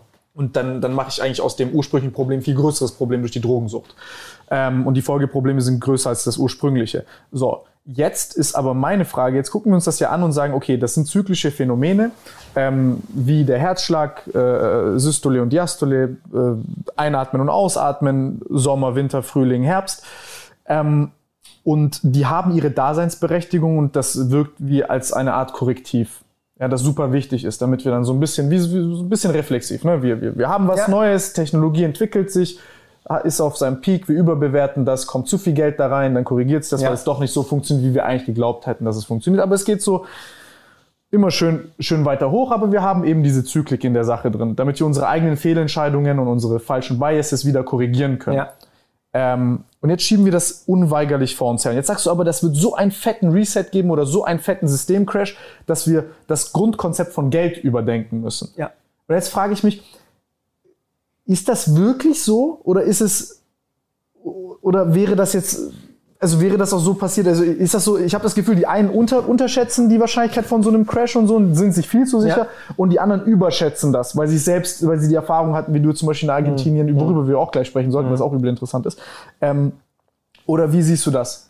Ja, also ähm, sie haben die Zyklen oder die Vergangenheit nicht dementsprechend honoriert. Also viele sagen immer, ja, es wird immer weitergehen, wird immer weitergehen. Klar, weil wir kennen keine Krisen. Ich meine, mein Vater zum Beispiel, Jahrgang 46, da ging es immer nur aufwärts. Wenn ich dem mit Krisen komme, sagt er auch, hey, welche Krise? Ich bin immer reicher geworden, mein Haus ist immer mehr wert geworden und so weiter. Ich fahre in Urlaub und habe immer einen vollen Tisch. Ja, wie gesagt, der Generationswechsel, die Generation davor, die diese Krisen erlebt hat, ist einfach leider jetzt verschwunden, verstorben. Und dahingehend äh, hat man eine gewisse Hybris und denkt, ach, das wird schon funktionieren. Ne? Genauso wie viele sagen, ja, hier, äh, investiert einfach jetzt in Aktien oder ETF, das wird zehn Jahre, es wird in zehn Jahren immer wieder oben sein, nach jedem Crash ging es immer hoch. Ja, bis es halt irgendwann mal nicht mehr nach oben geht. Ne? Also wenn du in Japan 89 eingestiegen bist, bist du heute nicht wieder im Plus, weil seit 40 Jahren der, der, der Markt tiefer ist wie damals. Also es geht immer ums Timing, auch generell. Und dahingehend würde ich einfach die Vergangenheit als weißen Ratgeber heranziehen und alles spricht Argentinien ist ja auch ein gutes Beispiel dafür. Ja. Die waren ja auch auf dem Level 19, 13 auf dem äh, BIP-Level von, von Frankreich, Großbritannien, Deutschland. Der Name kommt ja, also Ar- Argentum, Silber. Argentinien, weiß keiner, war eines der reichsten Länder der Welt. Ja. Von Rohstoffen sozusagen gesegnet. Wenn du, ich meine, ich habe ja in Buenos Aires gelebt. Es, wenn du da ankommst, du denkst, du bist, du bist in Paris. Es ist traumhaft, es ist wunderschön. Ja, auch die Frauen, aber da reden wir mal extra, wenn die Kamera auf ist. Nein. Und auf jeden Fall, ähm, und durch falsche Politik, durch ein falsches Geldsystem ist das Land am Arsch. Ja, die Mittelschicht ist ausgelöscht worden, ja, und die werden, kommen von einem Staatsbankrott in den nächsten. Es ist immer das gleiche Spiel, immer die gleichen Zyklen. Ich habe viele Freunde da, ich habe vor drei Wochen erst mit einer Freundin ähm, kurz ge geschrieben über Telegram, die sagt, hey, der gleiche Scheiß wie 2000. Inflation hoch, Staatsbankrott, so sicher wie das Arm der Kirche. Alle versuchen ihr Geld zu retten, indem sie Gold kaufen, Silber kaufen, Lebensmittel kaufen, Bitcoin kaufen, bam. That's it. Game over. Ich kann kurz erzählen, wie das war im Jahr 2000, ja, oder 2001 dann. Also, ähm, das war nämlich so, also ich habe da unten dann gearbeitet und ähm, ich war jemand, ich hatte einen Mitarbeiter, Alejandro, der hat mich immer gewarnt, hat gesagt, hey, hol dir Dollar. Kauf dir Gold, kauf dir eine Goldmünze. Und ich voll, hey, lass mich in Ruhe, lass laberst du, ja. Also wirklich, hey, weil ich war halt Kind des neuen Marktes, es ging immer nur aufwärts und ich dachte, voll, was soll da passieren? Läuft doch alles. Jeden Tag war, war, war Party an, am, am Rio de la Plata, hübsche Frauen. Ich habe keinen Bock gehabt, mich um Finanzen zu kümmern. Ne? Und habe da das Leben ge genossen. Und dann bin ich eines Morgens dann halt äh, zur, zur Arbeit gefahren und dann, gut, ich war es ja gewohnt, dass die argentinischen Kollegen erst später kamen, aber so spät war dann doch überraschend und irgendwann habe ich halt angerufen und hat halt einer gesagt, hey, Marc, Staatsbankrott, die Banken haben zu. Und ich so, what? Und dann bin ich raus und dann waren halt Riesenschlangen vor den Banken, alles zu und du kommst nicht mehr ans Geld ran und der Peso war wertlos. Ich bin morgens ins Büro gefahren, habe den Taxifahrer noch bezahlt. Der Taxifahrer, da war die Kaufkraft noch 100 Prozent. Vier Stunden später wertlos. Egal wie viel Geld du in der Tasche hattest, hat keiner mehr genommen. Ich bin in den Laden rein, wollte was zu essen holen. Die haben gesagt, nee, sorry, keine Peso. Dollar, Dollar oder Gold oder irgendwas anderes. Aber wie zum Teufel ist das passiert? Also wie kann ich mir das vorstellen, dass von einem Tag auf den anderen, also genauso wie du sagst, gestern warst du noch feiern und am nächsten Tag ist Geld wertlos. Hey, ich war am Sonntagabend noch. Wieso? Musst du, Ich war überlegst du mal, dass, dass du sowas erlebst, du gehst morgen hin, dein, dein scheiß Euro ist nichts mehr wert. Ja, und es hat, es, es, hat, es hat mich auch so dementsprechend auf diesen Pfad gebracht. Deswegen beschäftige ich mich mit dem Thema. Deswegen baue ich ja eine Honorarberatung, maßgeschneiderte Strategien zur Vermögenssicherung. Ja, weil ich war am Sonntag davor noch, ja, war ich am Rio de la Plata in einem Club Party machen.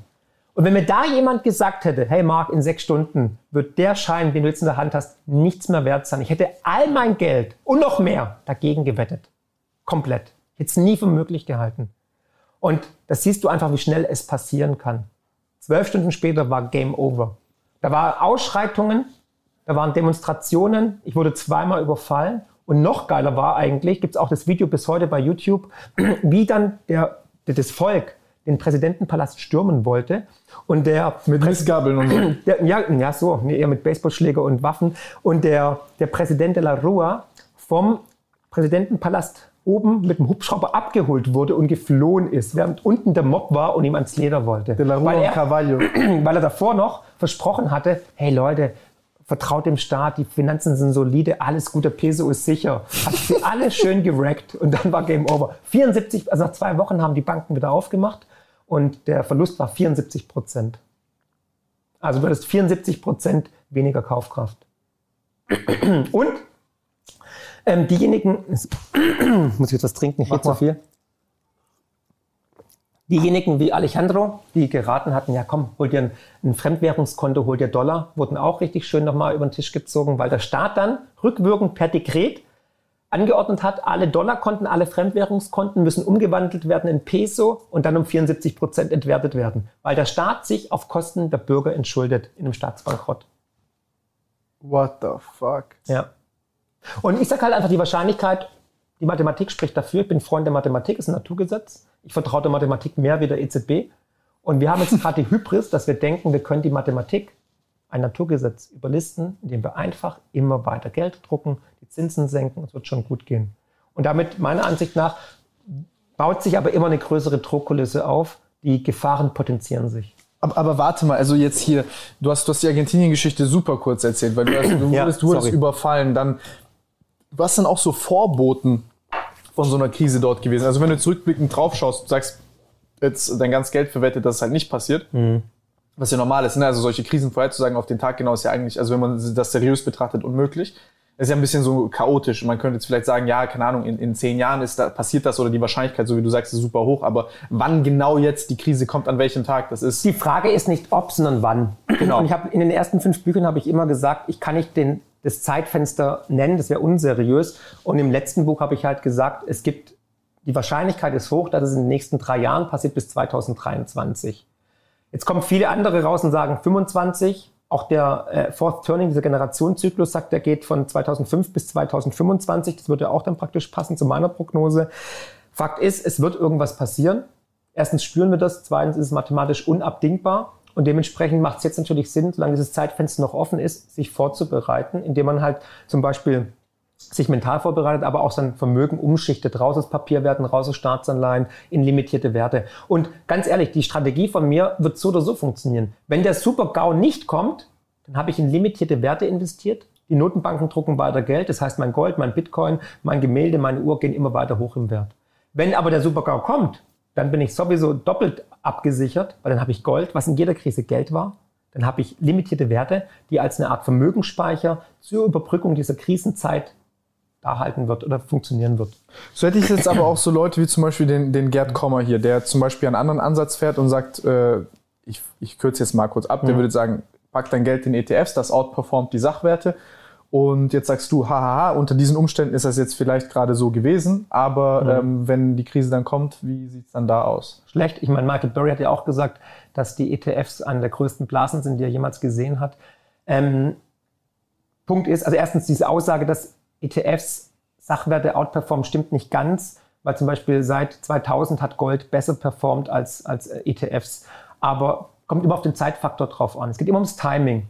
Und man muss sehr sensibel sein. Also Timing ist wichtiger denn je. Und es geht nicht darum, 100% richtig zu sein, aber ungefähr richtig zu liegen. Und ich glaube tatsächlich, wenn es zu einer größeren Verwerfung kommt, dann werden ETF-Besitzer ein Problem haben. Tatsächlich. Ich habe auch ETFs oder hatte ETFs, ja. Ich empfehle auch teilweise ETFs zu haben, habe ich auch ein Buch beschrieben und so, aber nie alles auf eine Karte setzen. Immer diversifizieren, weil sonst hast du ein Klumpenrisiko. Du würdest jetzt auch nicht äh, ins SI-Zentrum hochgehen und all dein Geld am Roulette-Tisch auf die Zahl 35 setzen.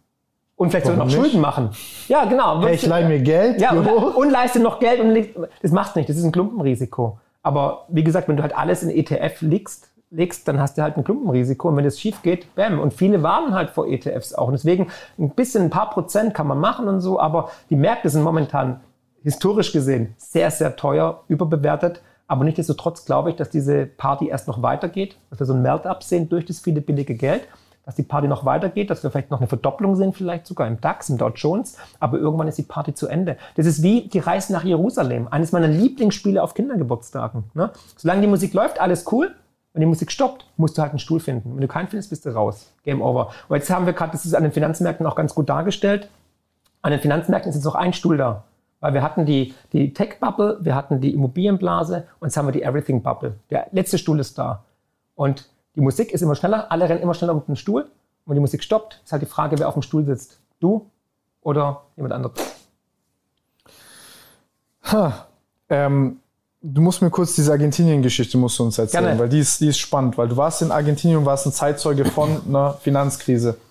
Also genau, weil du auch gefragt hast, war das nicht absehbar? Also zum Beispiel Alejandro, Spied, deutsche Abstammung, der, hat, ähm, der war auch so was wie ein Crash-Prophet, weil der hat mich davor gewarnt. Ich habe ihn ausgelacht. Ich habe ihn auch lächerlich gemacht.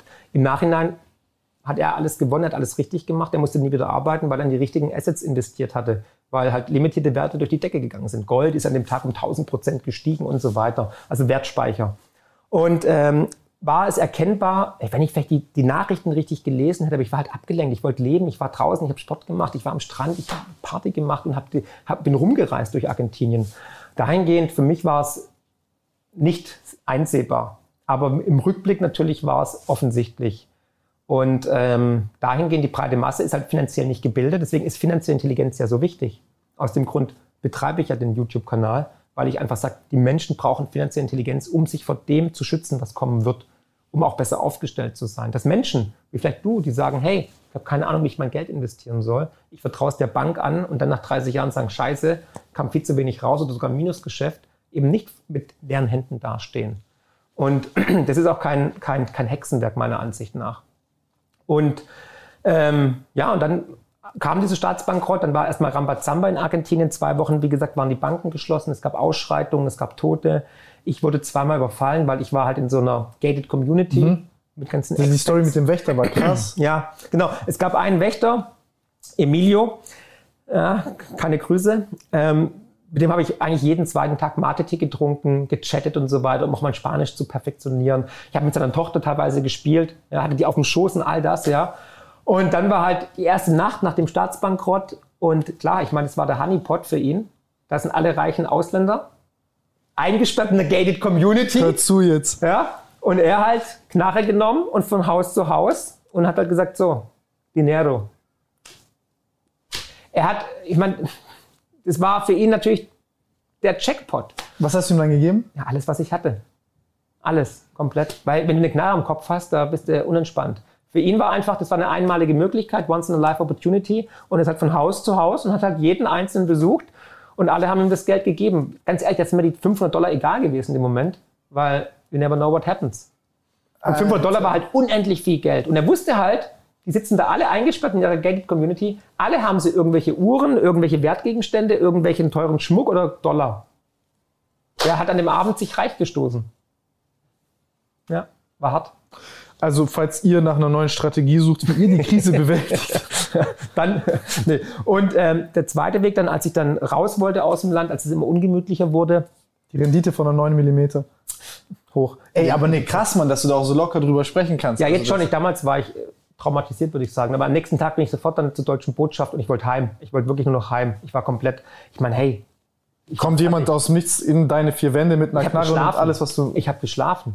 Ja. Also wirklich wie in so einem Albtraum. Und der krasse, der, der zweite Überfall war auf dem Weg zum Flughafen.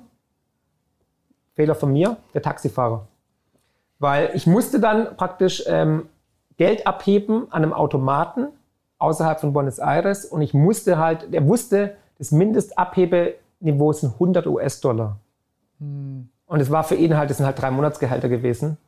Und dann hat er gesehen, hey, Deutscher, bam, ist irgendwie reingefahren, Feldweg, und hat gesagt, hey, gib mir die Kohle. Und er war halt einfach groß und mächtig und muskulös.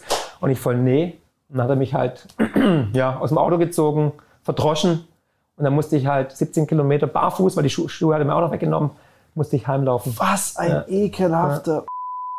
Ja. ja. Was? Karma, kommt zurück. Der lebt bestimmt nicht mehr. Ja, ja. Barfuß-Story habe ich nur gehört. Ja. Und dann 17 Kilometer barfuß nachdem so, oh mein Gott. Ja. Es war eine der schlimmsten Nächte, also ich habe nur geheult. War echt so. Weil ich meine, du bist jung in einem Land, fremd. Und ich dachte, okay, das war's, jetzt bin ich tot irgendwann. Ja. Und das alles, wie lange warst du noch da nach der Krise? Oder als es angefangen hat? Wie viele Tage? Also es, das war praktisch in der dritten Woche, nachdem der Corralito schon aufgehoben wurde. Ja, und ich war dann noch vier Wochen nach dem Staatsbankrott da und dann bin ich zurück was hat sich da so geändert von Woche zu Woche? Also wie, wie war so, also wie, wie haben sich die Leute verhalten? Weil dann gibt es dann Schwarzmärkte, die Leute fangen ja. an, also wie, wie verhalten sich die Leute, also wenn, wenn die Währung angeboten bekommen, ne, auf dem Schwarzmarkt dann. Der, der hat die Rolex für 100 Dollar mehr verkauft, die hat einen Wert von 10.000 Dollar zum Beispiel. Also das Krasse ist, also erstmal natürlich sehr angespannt, das Schlechte im Menschen kommt teilweise hoch, aber ich muss auch sagen, die Welt da draußen ist besser, als wir immer glauben.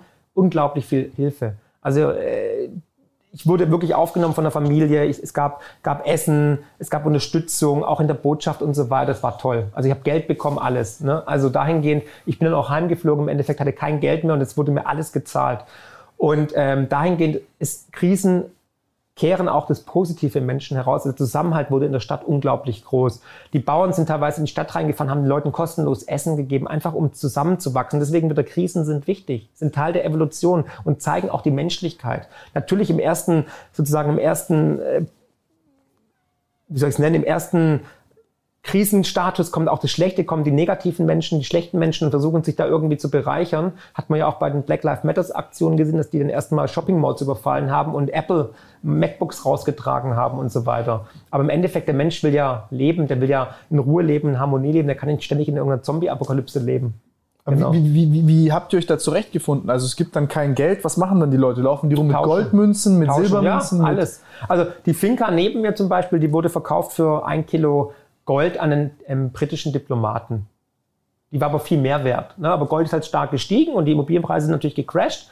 Und der Hochschulprofessor nebenan, der brauchte halt die, die, die, die Kohle, weil die Bank hat halt einen Margin Call ausgerufen, weil die die Kohle vom Kredit haben wollten.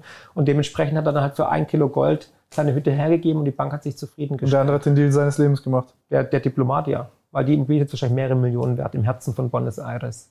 Ja. Alter. Und wie, wie war das dann, wie kann ich mir das vorstellen? Also wie sind die Leute so zurechtgekommen, lebensmitteltechnisch? Also die, die Ökonomie muss ja irgendwie weitergehen. Es, geht, es geht weiter. Deswegen kann ich auch immer die Hoffnung geben, es gibt kein Endzeit-Apokalypse-Szenario, Walking Dead und irgendwie Aber wie war das? Wie kann ich mir das vorstellen? Also wenn ich jetzt mit dir in Buenos Aires 2001 gewesen wäre und ich habe jetzt so, ich will mir jetzt was zu essen holen. Chaotisch. Anarchie und Chaos erstmal. Die ersten drei, vier Tage Anarchie und Chaos, aber jeder muss dann leben, jeder muss essen, jeder muss trinken. Ich meine, die ersten, ersten zwölf Stunden kam auch kein Wasser mehr aus der, aus der Leitung. Was? Ja, aber klar, weil es ist Staatsbankrott. Da geht der, der, der Beschäftigte, der beim Staat angestellt ist oder beim Wasserunternehmen angestellt ist, nicht mehr zur Arbeit. Da guckst du erstmal, alle waren vor der Bank und wollten die Kohle haben. Alle wollten ihr Geld noch ausgeben, solange es noch was wert war. Supermärkte hatten aber zu, die haben sich äh, verbarrikadiert, damit nicht, es wurde auch geplündert dann im Endeffekt, ne? Aber es war erstmal komplettes Chaos. Anarchie und Chaos. Game over. Wirklich, Endzeit-Feeling. I'm Legend. Aber nach ein paar Tagen hat sich wieder normalisiert. Dann kam wieder die öffentliche Ordnung, Polizei war da, Militär, bum, bum, bum. Es, wurde, es gab Essensausgaben, so eine Art Suppenküche. Die Bauern haben geholfen, das Land hat sich wieder berappelt, weil der Mensch will leben. Also es wird niemals aufhören. Der Mensch wird durch jede Krise kommen. Deswegen, wenn jemand sagt, hier, die Welt geht unter, wird sie nicht womit hätte ich mich jetzt angenommen, ich, ich wäre jetzt ein Bürger von Buenos Aires oder von äh, jetzt sind also Argentinien gewesen und ich hätte ähm, ich hätte mich gar nicht darauf vorbereiten können. Und ich bin jetzt auch kein Deutscher und ich habe kein anderes Vermögen und ich bin jetzt dort. Wie gibt es dann irgendwelche Dienstleistungen oder Waren oder also wie, wie, wie, wie hätte ich mich da zurechtgefunden? Also ich habe bis heute eine Freundin, mit der ich auch geschrieben habe, Carla, die ist gut ausgebildet, aber bis zum heutigen Tag lebt sie bei ihren Eltern, mhm. weil sie schafft einfach den Absprung nicht, weil sie spricht Sprachen, sie kann Englischunterricht geben, aber das braucht halt eigentlich wirklich keiner. Also sie kann sich so ein bisschen über Wasser halten, aber so wirklich vermögend ist sie nie geworden. In der Krise waren diejenigen reich, die entweder goldenen Dollar hatten, die Vorräte hatten, Bauern waren reich und Handwerker. Ärzte brauchst du auch immer. Das waren die. Aber so Bullshit-Jobs, keine Ahnung, Steuerberater, Accountants und so weiter, brauchst du in so einer Krise erstmal nicht. Du brauchst wirklich, die wichtigsten Grundlagen sind Essen und Trinken. Das musst du immer. Essen, Trinken und dann halt irgendwelche anderen Sachen. Zigaretten funktionieren immer, Alkohol funktioniert immer. That's it. Was mache ich dann mit einem, äh, viele sprechen ja dann von Gold und so und jetzt Goldmünzen oder so. Wenn, wenn ich jetzt mit einem Goldbarren eine, eine, eine Millionenvilla kaufen kann und du für 100 Dollar oder 500 Dollar in deiner Finca überfallen wirst, was, äh, also würde ich mich jetzt auch nicht so wohlfühlen. Was mache ich, was mache ich mit meinem Goldbarren? Ja gut, der hat, der hat die Bank bekommen, hat er dann seine Schulden abbezahlt, aber ähm, ja, äh, ich glaube, wenn du in der Krise wirklich jetzt mit Gold rausgehen würdest, machst du dich ja angreifbar. Aber sowas von. Genau. Das heißt, ich würde eher diese ganzen Werte wie Gold, Kunst, Uhren, Bitcoin, Diamanten und so weiter. Was Kunst und Uhren will doch auch keiner haben in der Krise. Nee, will keiner haben, genau. Das sind eher dann praktisch ähm, Wert, Anker, Wertspeicher oder zum Konservieren der Kaufkraft, um diese Krisenzeit zu überbrücken. Ein Picasso, 1923 in der Weimarer Republik, der war nichts wert. Nicht das Material, auf dem er gemalt wurde. Es ging eher, habe ich was zu essen? Wie kann ich schnell mein Papiergeld umtauschen in Leib Brot zum Beispiel? Weil die Hyperinflation jede Sekunde steigt. Ja, also du brauchst in der Krise brauchst du keine teuren Oldtimer oder Uhren oder Gemälde, sondern brauchst du halt wirklich was zwischen die Kiemen, brauchst du Grundnahrungsmittel und wenn du mit Gold rausgehst, machst du dich angreifbar. Game over. Und wie es jetzt in Zukunft wird, weiß keiner. Wenn wir Glück haben, wird es glimpflich ver verlaufen. Ne?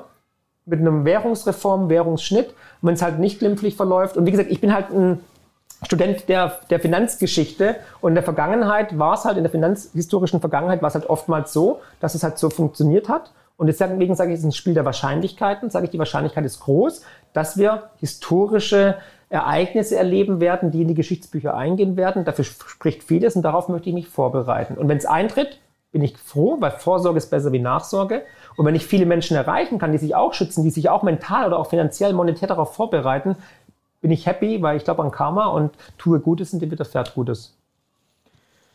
Oh, da bin ich, da bin ich gespannt. Also ich, äh, was ist passiert nach, nach dem Monat? Also ist dann, hat sich das dann alles stabilisiert und die Leute haben sich dann halbwegs normal verhalten? Es ging aufwärts, ja. Ich war dann ja weg mhm. und habe dann auch erstmal keinen Bock mehr auf Argentinien gehabt, war dann erstmal sozusagen, damit habe ich abgeschlossen. Und ja, aber das Leben geht weiter. Die, das wurden Politiker gewählt, die dann halt natürlich das Gleiche gemacht haben wie bisher. Es ging, gab natürlich auch Hilfen vom Ausland, ne? also Kredite vom IWF und so weiter. Das Land hat sich stabilisiert, aber steht jetzt ja schon wieder vor dem nächsten Staatsbankrott. Also die steht dann von einem Staatsbankrott in den nächsten, weil die Berufspolitiker immer wieder korrupt sind, ähm, immer wieder die gleichen Fehler machen und weil das Geldsystem immer noch das gleiche ist wie im Jahr 2001. Die haben ja jetzt aber, äh, der, der, wo liegt denn der argentinische Peso? 1 zu 100 zum Dollar oder so? Weiß ich gerade nicht. Aber auch unfassbar schlecht. Ja, also die haben also schon wieder Hyperinflation. Die hatten jetzt, also die hat mir erzählt, 17 Prozent in einem Monat Inflation. Was? Ja. In einem Monat. Ach du heilige Scheiße. Ey, verrückt, aber was, was, was hältst du dann vom Euro? Weil das ist doch auch, also ich, auch hier, ich bin kein Experte, aber man versucht ja auch, also ich, ich verstehe diesen Einigkeitsgedanken, dass man sagt, man versucht einen starken ähm, also auch, auch, auch starke Abkommen unter den Ländern äh, zu schaffen und auch dieses europäische Gefühl und so weiter und so fort. Und das, das, das, da bin ich auch ein großer Freund von, von der Ideologie her. Ich frage mich nur, ob, die, ob, die, ob das in einen Währungsraum, Währungsraum zu fassen, ähm, ob das sinnvoll ist. Weil, also ich kenne das jetzt zum Beispiel in Montenegro auch die Mentalität, wie sie dort ist, oder in Jugoslawien und so. Da verhalten sich die Leute einfach anders, die haben da auch andere Prioritäten, die, die, die haben andere, ein anderes Verständnis von Wirtschaften und den jetzt diese, diesen harten Euro aufzudrücken, also ich, ich kann mir nicht vorstellen, wie das äh, funktionieren soll. Also da gab es ja diese Idee von Nord- und ja. Süd-Euro und mhm. so mit hart und weich. Aber guck mal, du, du bist auch finanziell intelligent schon, weil du hast ein ganz gutes Bauchgefühl, eine gute Intuition. Ähm, auch da wieder, dem muss ich sagen, ist die Geschichte ein weißer Ratgeber. In der Vergangenheit haben Wirtschaftsunion, Währungsunionen zwischen unterschiedlich starken Volkswirtschaften noch nie funktioniert. Die sind immer ausnahmslos gescheitert. Und ich war mit Theo Weigel, Mr. Euro, damaliger Finanzminister, war ich bei ähm, Lanz war ich, genau. Und ich habe ihn das genauso gefragt. Die letzte Währungsunion, die es in Europa gab, war die lateinische Münzunion und die ist 1923 grandios gescheitert. Wie gesagt, gibt ja viele Ökonomen, die genau das ja. sagen, dass, dass, dass das halt es macht keinen Sinn. Aber, aber dann, dann wird man sofort in so eine äh, äh anti-europäische äh, Schublade du wirst, gesteckt. Du wirst, genau, also ich bin in ja so eine rechte Schublade und ich bin alles andere als rechts. Ja, genau, ich auch. Also ich komme eher aus der Punkbewegung, bin eher liberal, war früher sogar links und so weiter. Aber ähm, ja, weil es keine Gegenargumente gibt. Wenn es keine Gegenargumente gibt, dann macht man einfach das Totschlagargument, ach, das ist ein Rechtspopulist oder ein Rechter oder ein Nazi oder whatever. Weil's, weil die Gegenseite keine Argumente hat dagegen, weil die Geschichte zeigt es eigentlich deutlich auf. Und wir sehen ja, der Euro ist halt seit Jahren jetzt eigentlich, auch seit einem Jahrzehnt schon fast, auf der Intensivstation. Warum muss die EZB ständig Staatsanleihen kaufen von Südländern? Warum hat die EZB historische tiefe Zinsen? Wenn es hier so geil wäre, wenn der Euro funktionieren würde, bräuchten wir den ganzen Dreck nicht. Also die lügen uns an. Das ist die größte Insolvenzverschleppung in der Geschichte der Menschheit. Und der Euro wird scheitern. Und das habe ich schon gesagt, bevor es die AfD gab. Ja? Also die AfD hat es eher von mir geklaut, äh, geklaut, ja. Und ich habe mit der AfD nichts zu tun. Ich bin auch, wenn man bei mir Wikipedia liest, also meine Mutter hat fast geheult, da klang ich ja wie, was ich, Göppels oder so. Ähm, äh, ich verstehe es gar nicht. Ich habe mich mehrfach von der AfD distanziert. Ich habe mit denen nichts zu tun, ja. Ich rede mit allen politischen Parteien, wenn ich mit jemandem rede, FDP, AfD, CDU und so weiter. Aber ich würde die AfD zum Beispiel nicht wählen oder ich würde überhaupt gar keine Partei wählen, weil ich mich von keiner Partei ähm, ja, ja, repräsentiert fühle, weil ich auch nicht glaube, dass sie die Lösung sind. Anyway, um darauf zurückzukommen, dann muss ich mich jetzt einfach mal echauffieren, weil man wird ja gerne stigmatisiert und dann irgendwie in so eine Schublade abgestempelt. Ähm, war es einfach immer so, dass Währungsunionen immer gescheitert sind. Es macht einfach keinen Sinn. Montenegro, schwache Volkswirtschaft, andere Tradition, andere Kultur, die toll ist, mit einer starken Volkswirtschaft wie Österreich in ein Zins- und Währungskorsett zu betten. Und dass das nicht funktioniert, sehen wir seit Jahren. Seit 2010 Dauerkrisenmodus. Ständig muss der Patient wieder beatmet werden. Warum genau funktioniert das nicht? Also ich habe da so eine Intuition, aber ich kann es nicht ganz genau erklären. Warum es nicht funktioniert? Ja, also Weil die, die, die, für uns ist der Euro... Ich kann mir das nur auf, auf dem genau, Handelslevel angucken genau. und sehen. Also Südeuropa zum Beispiel, Südeuropa bräuchte eigentlich ganz andere Zinsen wie Nordeuropa. Ja, ja. Deutschland bräuchte ganz andere Zinsen. Für uns als Deutschland ist der Euro viel zu günstig. Deswegen läuft der Exportmotor so gut, weil geile deutsche Produkte, made in Germany, wie Porsche, Stiel, Bosch, sind weltweit günstig durch den billigen Euro, durch die niedrigen Zinsen. Alle verschulden sich bei Deutschland? Genau, alle, genau Tage 2. Wann kriegt man die Kohle wieder? Nie wieder. It's game over. Wie oft also, kann man den Urlaub machen in Montenegro und Co? Forever. Ja, also Montenegro wird ein neues Bundesland wahrscheinlich dann werden. Nee, aber Fakt ist, und für Griechenland, für Italien, für den ganzen südeuropäischen Raum ist der Euro viel zu teuer. Also es war von Anfang an absoluter Irrsinn, den Euro den aufzudrücken. Und innerhalb des Zins- und Euro-Korsetts wird Südeuropa niemals auf den grünen Zweig kommen. Die Griechen haben zwei Schuldenerlässe bekommen. Also zweimal wurden denen die Schulden gestundet. Die Schulden sind jetzt höher wie je zuvor. Es hat nicht funktioniert. Man hat sich lediglich teuer Zeit erkauft auf Kosten der Menschen. Wir haben historisch hohe Jugendarbeitslosenzahlen in Südeuropa, in Italien, in Griechenland. Also der Euro eint nicht Europa, der Euro zerstört sogar Europa. Den Glauben an Europa. Und ich bin bei dir. War eine hehre, war eine edle, war eine tolle Idee zu sagen, hey, Friedenswährung, bum, bum, bum. Das Ziel ist ja, das Ziel ist ja immer noch. Äh, Aber äh, funktioniert nicht. Es funktioniert nicht. Hat doch nie funktioniert. Was was, was würden jetzt ähm, Euro, also äh, Währungsbefürworter sagen? Also was würden jetzt sagen, was sind jetzt die Vorteile von so einer geeinigten Währungsunion? Ja, die Vorteile also erlebst du. Du musst keine, hast keine, keine Kosten mehr beim Umtauschen in eine andere Währung. Du musst dir keine Gedanken machen, kannst überall hingehen. Ist das nicht so technisch zu lösen auch? Also, dass ich jetzt nicht irgendwie Natürlich, ein Idiot mich da dumm und dämlich zahle. In der Zwischenzeit über Blockchain oder Bitcoin gar kein Problem. Viel besser sogar, viel geiler. Deswegen sage ich ja, der nächste Geldstandard wird digital sein und meiner Ansicht nach hat Bitcoin, ist Bitcoin die einzige Lösung in dem System. Und deswegen versucht ja auch die EZB einen digitalen Euro zu implementieren, aber mit anderen Absichten, weil sie wissen, das Geldsystem kollabiert und ähm, sie müssen Minuszinsen einführen. Und damit es kein Bankenrand gibt, damit nicht alle auf die Bank rennen und ihr Geld abheben, werden sie das Bargeld peu à peu abschaffen oder Limits einführen, dass du nur noch bestimmte Mengen abheben darfst. Und dann wird es einen digitalen Euro geben, der wird uns schmackhaft gemacht, hey, ist modern, ist sexy, kriegst 2% Rabatt, wenn du nur noch mit dem Handy bezahlst, ist vor allem kontaktlos wegen Corona und so, ist ja alles schädlich und so fort.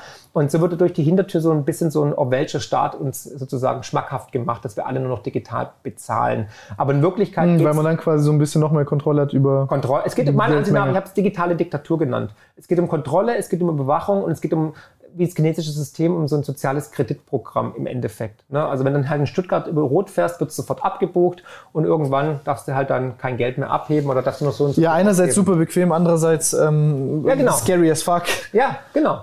Und ähm, die Sicherheit geht halt einher mit Abgabe von Freiheiten. Und da sind wir gerade mittendrin, weil die EU und die EZB wollen halt einen digitalen Identitätsnachweis haben in Zukunft. Die wollen ähm, digitales Geld implementieren, einfach um das System am Leben zu erhalten, wie die Chinesen genauso. Weil sie einfach merken, wir sind ja am Ende, Game Over, Endspiel. Aber ist es denn, ist es denn nicht auch möglich, also ohne eine Währung eine, eine, eine Union zu schaffen, in der, ich nenne es mal, all diese Gemeinsamkeiten ja. ähm, ähm ordentlich gelebt werden können? Also dass man solche schwachsinnigen Zölle äh, und, und, also alles, was, wie soll ich sagen, alles, was ähm, alles, was handelshemmend und, und, und, und, und einfach unnötig bürokratisch und kompliziert da ist. Also ich will gar nicht wissen, wie viel das jetzt alles ist, ähm, ähm, dass, dass, dass, man das, dass man das beiseite kriegt, aber die, den, den Staaten und den Regionen immer noch ihre eigene Autonomie, weil die Autonomie wird ja untergraben durch so eine, durch, durch, so, durch, so eine, durch so eine Währung.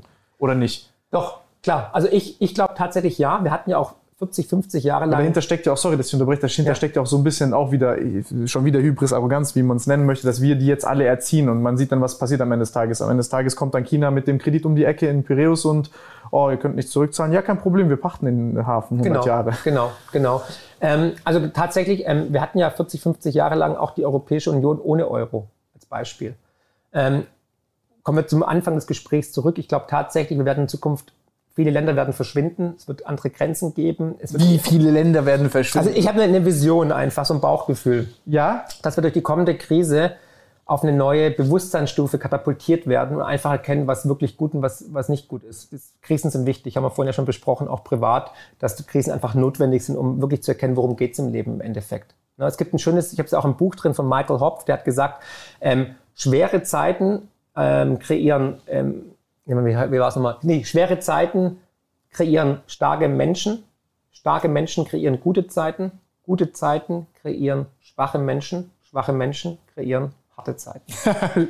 das ist ey, sehr schön gesagt. Genau, und jetzt guckst du raus, was für Probleme wir haben. Regenbogen, äh, Diversität, äh, fünftes Geschlecht, dritte Toilettentür, ähm, Gendersprache. Es ist spätrömische Dekadenz auf dem Zenit. Oh die mein Politik. Gott. Ja, ja, also äh, nicht, dass ich dagegen bin oder nee, so. Ich auch ne? nicht. Also ich aber hab, es ist nicht wichtig für die breite Masse. Es löst keine großen Probleme. Also ich habe nachgeschaut. Man, man überschätzt, man genau. Ja. 386 Menschen in Deutschland haben sich als divers eintragen lassen im Personalausweis. Und dafür müssen wir jetzt irgendwie alles auf den Kopf stellen und äh, Kultur, Tradition ad acta legen. Es ist einfach keine Verhältnismäßigkeit. Für mich ist es selbstverständlich, jedem Menschen, egal welche Religion, welche Hautfarbe, welche Sexualität, Respekt zu zollen. Respekt ist die größte Währung, finde ich. Respekt und Vertrauen und Toleranz. Und ich glaube, durch die kommende Krise werden wir erkennen, es geht nicht darum, wie jemand irgendwie arbeitet, wie viel Geld er verdient, sondern es geht um die Menschlichkeit. Ja. Und es klingt jetzt ein bisschen spirituell, ja, aber ich glaube tatsächlich, die Menschheit braucht die kommende Krise, um aufzuwachen aus diesem meiner Ansicht nach nicht lebenswerten System, was die Erde und die Menschen ja. spaltet und zerstört. Ja, ja, ja, ja, ja, safe. Also ich, ich verstehe ganz, was du meinst. Also bevor das jetzt irgendjemand falsch versteht und, und, und, und man uns hier vorwirft, dass wir da irgendwelche Chauvinistenschweine sind Nein, und, gar nicht. gegen LBGT und Co. Ähm, das, das, sind alles, das sind alles Probleme, die, die man auch ansprechen muss. Und es gibt auch, äh, sieht man auch international, wie, wie, wie was da passiert, dass Leute, die wegen Homosexualität gehängt werden oder, oder ja. zur Todesstrafe verurteilt werden, Geht das sind absolute nicht. Schweinereien. Ja. Also auch ähm, das, das ist super schlimm. Auch, auch darüber kann man mal gerne einen Podcast machen und sich darüber unterhalten. Aber ich, ich stimme dir insofern zu, dass ähm, ein bisschen äh, im Windschatten dessen die Probleme ähm, ähm voll, also aus genau. den Augen geraten, die wichtig sind, die, die wichtig sind. sind. und die auch so ein bisschen ganz viel, ähm, wie soll ich sagen, Söldner anziehen um, um damit dann auch wieder Gelder einzutreiben. Also zum Beispiel Stichwort Nachhaltigkeit ist ja auch wieder so eine Sache. Ähm, wie gesagt, also es ist unfassbar wichtig, auch darüber habe ich tausendmal gesprochen. Aber äh, ja, also dem zuvor geschaltet ist die Natur des Menschen. Ja, aber weißt du, Tim, ich glaube einfach, dass in der, in der, Zukunft werden wir nicht mehr so denken in solchen Schubladen und sagen, hey, keine Ahnung, transsexuell, homosexuell, ähm, Afghane, Deutscher, das wird alles verschwimmen, weil wir haben, wir sitzen alle im gleichen Boot, wir haben alle die gleichen Probleme in Zukunft. Corona hat ja uns auf der einen Seite auch aufgezeigt, wie die Weltgemeinschaft auf einmal irgendwie alle Wenn sie zusammen Problem das gleiche haben. Problem haben und dann Ja. nach einer Lösung suchen. Genau. Ja, ja. Und das wird jetzt wiederkommen, weil es diesmal wird es ein globales Problem werden. Und wir werden einfach merken, das System, wir hatten ja vor Corona, hatten wir ja weltweit so viele Demonstrationen gegen das System, gegen den Kapitalismus, gegen die Ungerechtigkeit, gegen die Armut wie noch nie zuvor. Von Chile bis Libanon, von Hongkong bis ähm, Frankreich. Überall waren die Menschen auf der Straße und haben für Gleichheit, für Gerechtigkeit, für mehr Wohlstand, weil das System nicht mehr funktioniert hat, der Finanzkapitalismus, demonstriert. Und dann kam Corona und hat die Menschen natürlich wieder in Lockdown versetzt, beziehungsweise hat die Gesellschaft gespaltet. Und das ist brandgefährlich. Wir sollen es nicht spalten lassen. Ich glaube tatsächlich, dass die Politik sich das ganz gut zunutze macht. Erstens Sachen durchzudrücken, die sonst nicht möglich gewesen wären.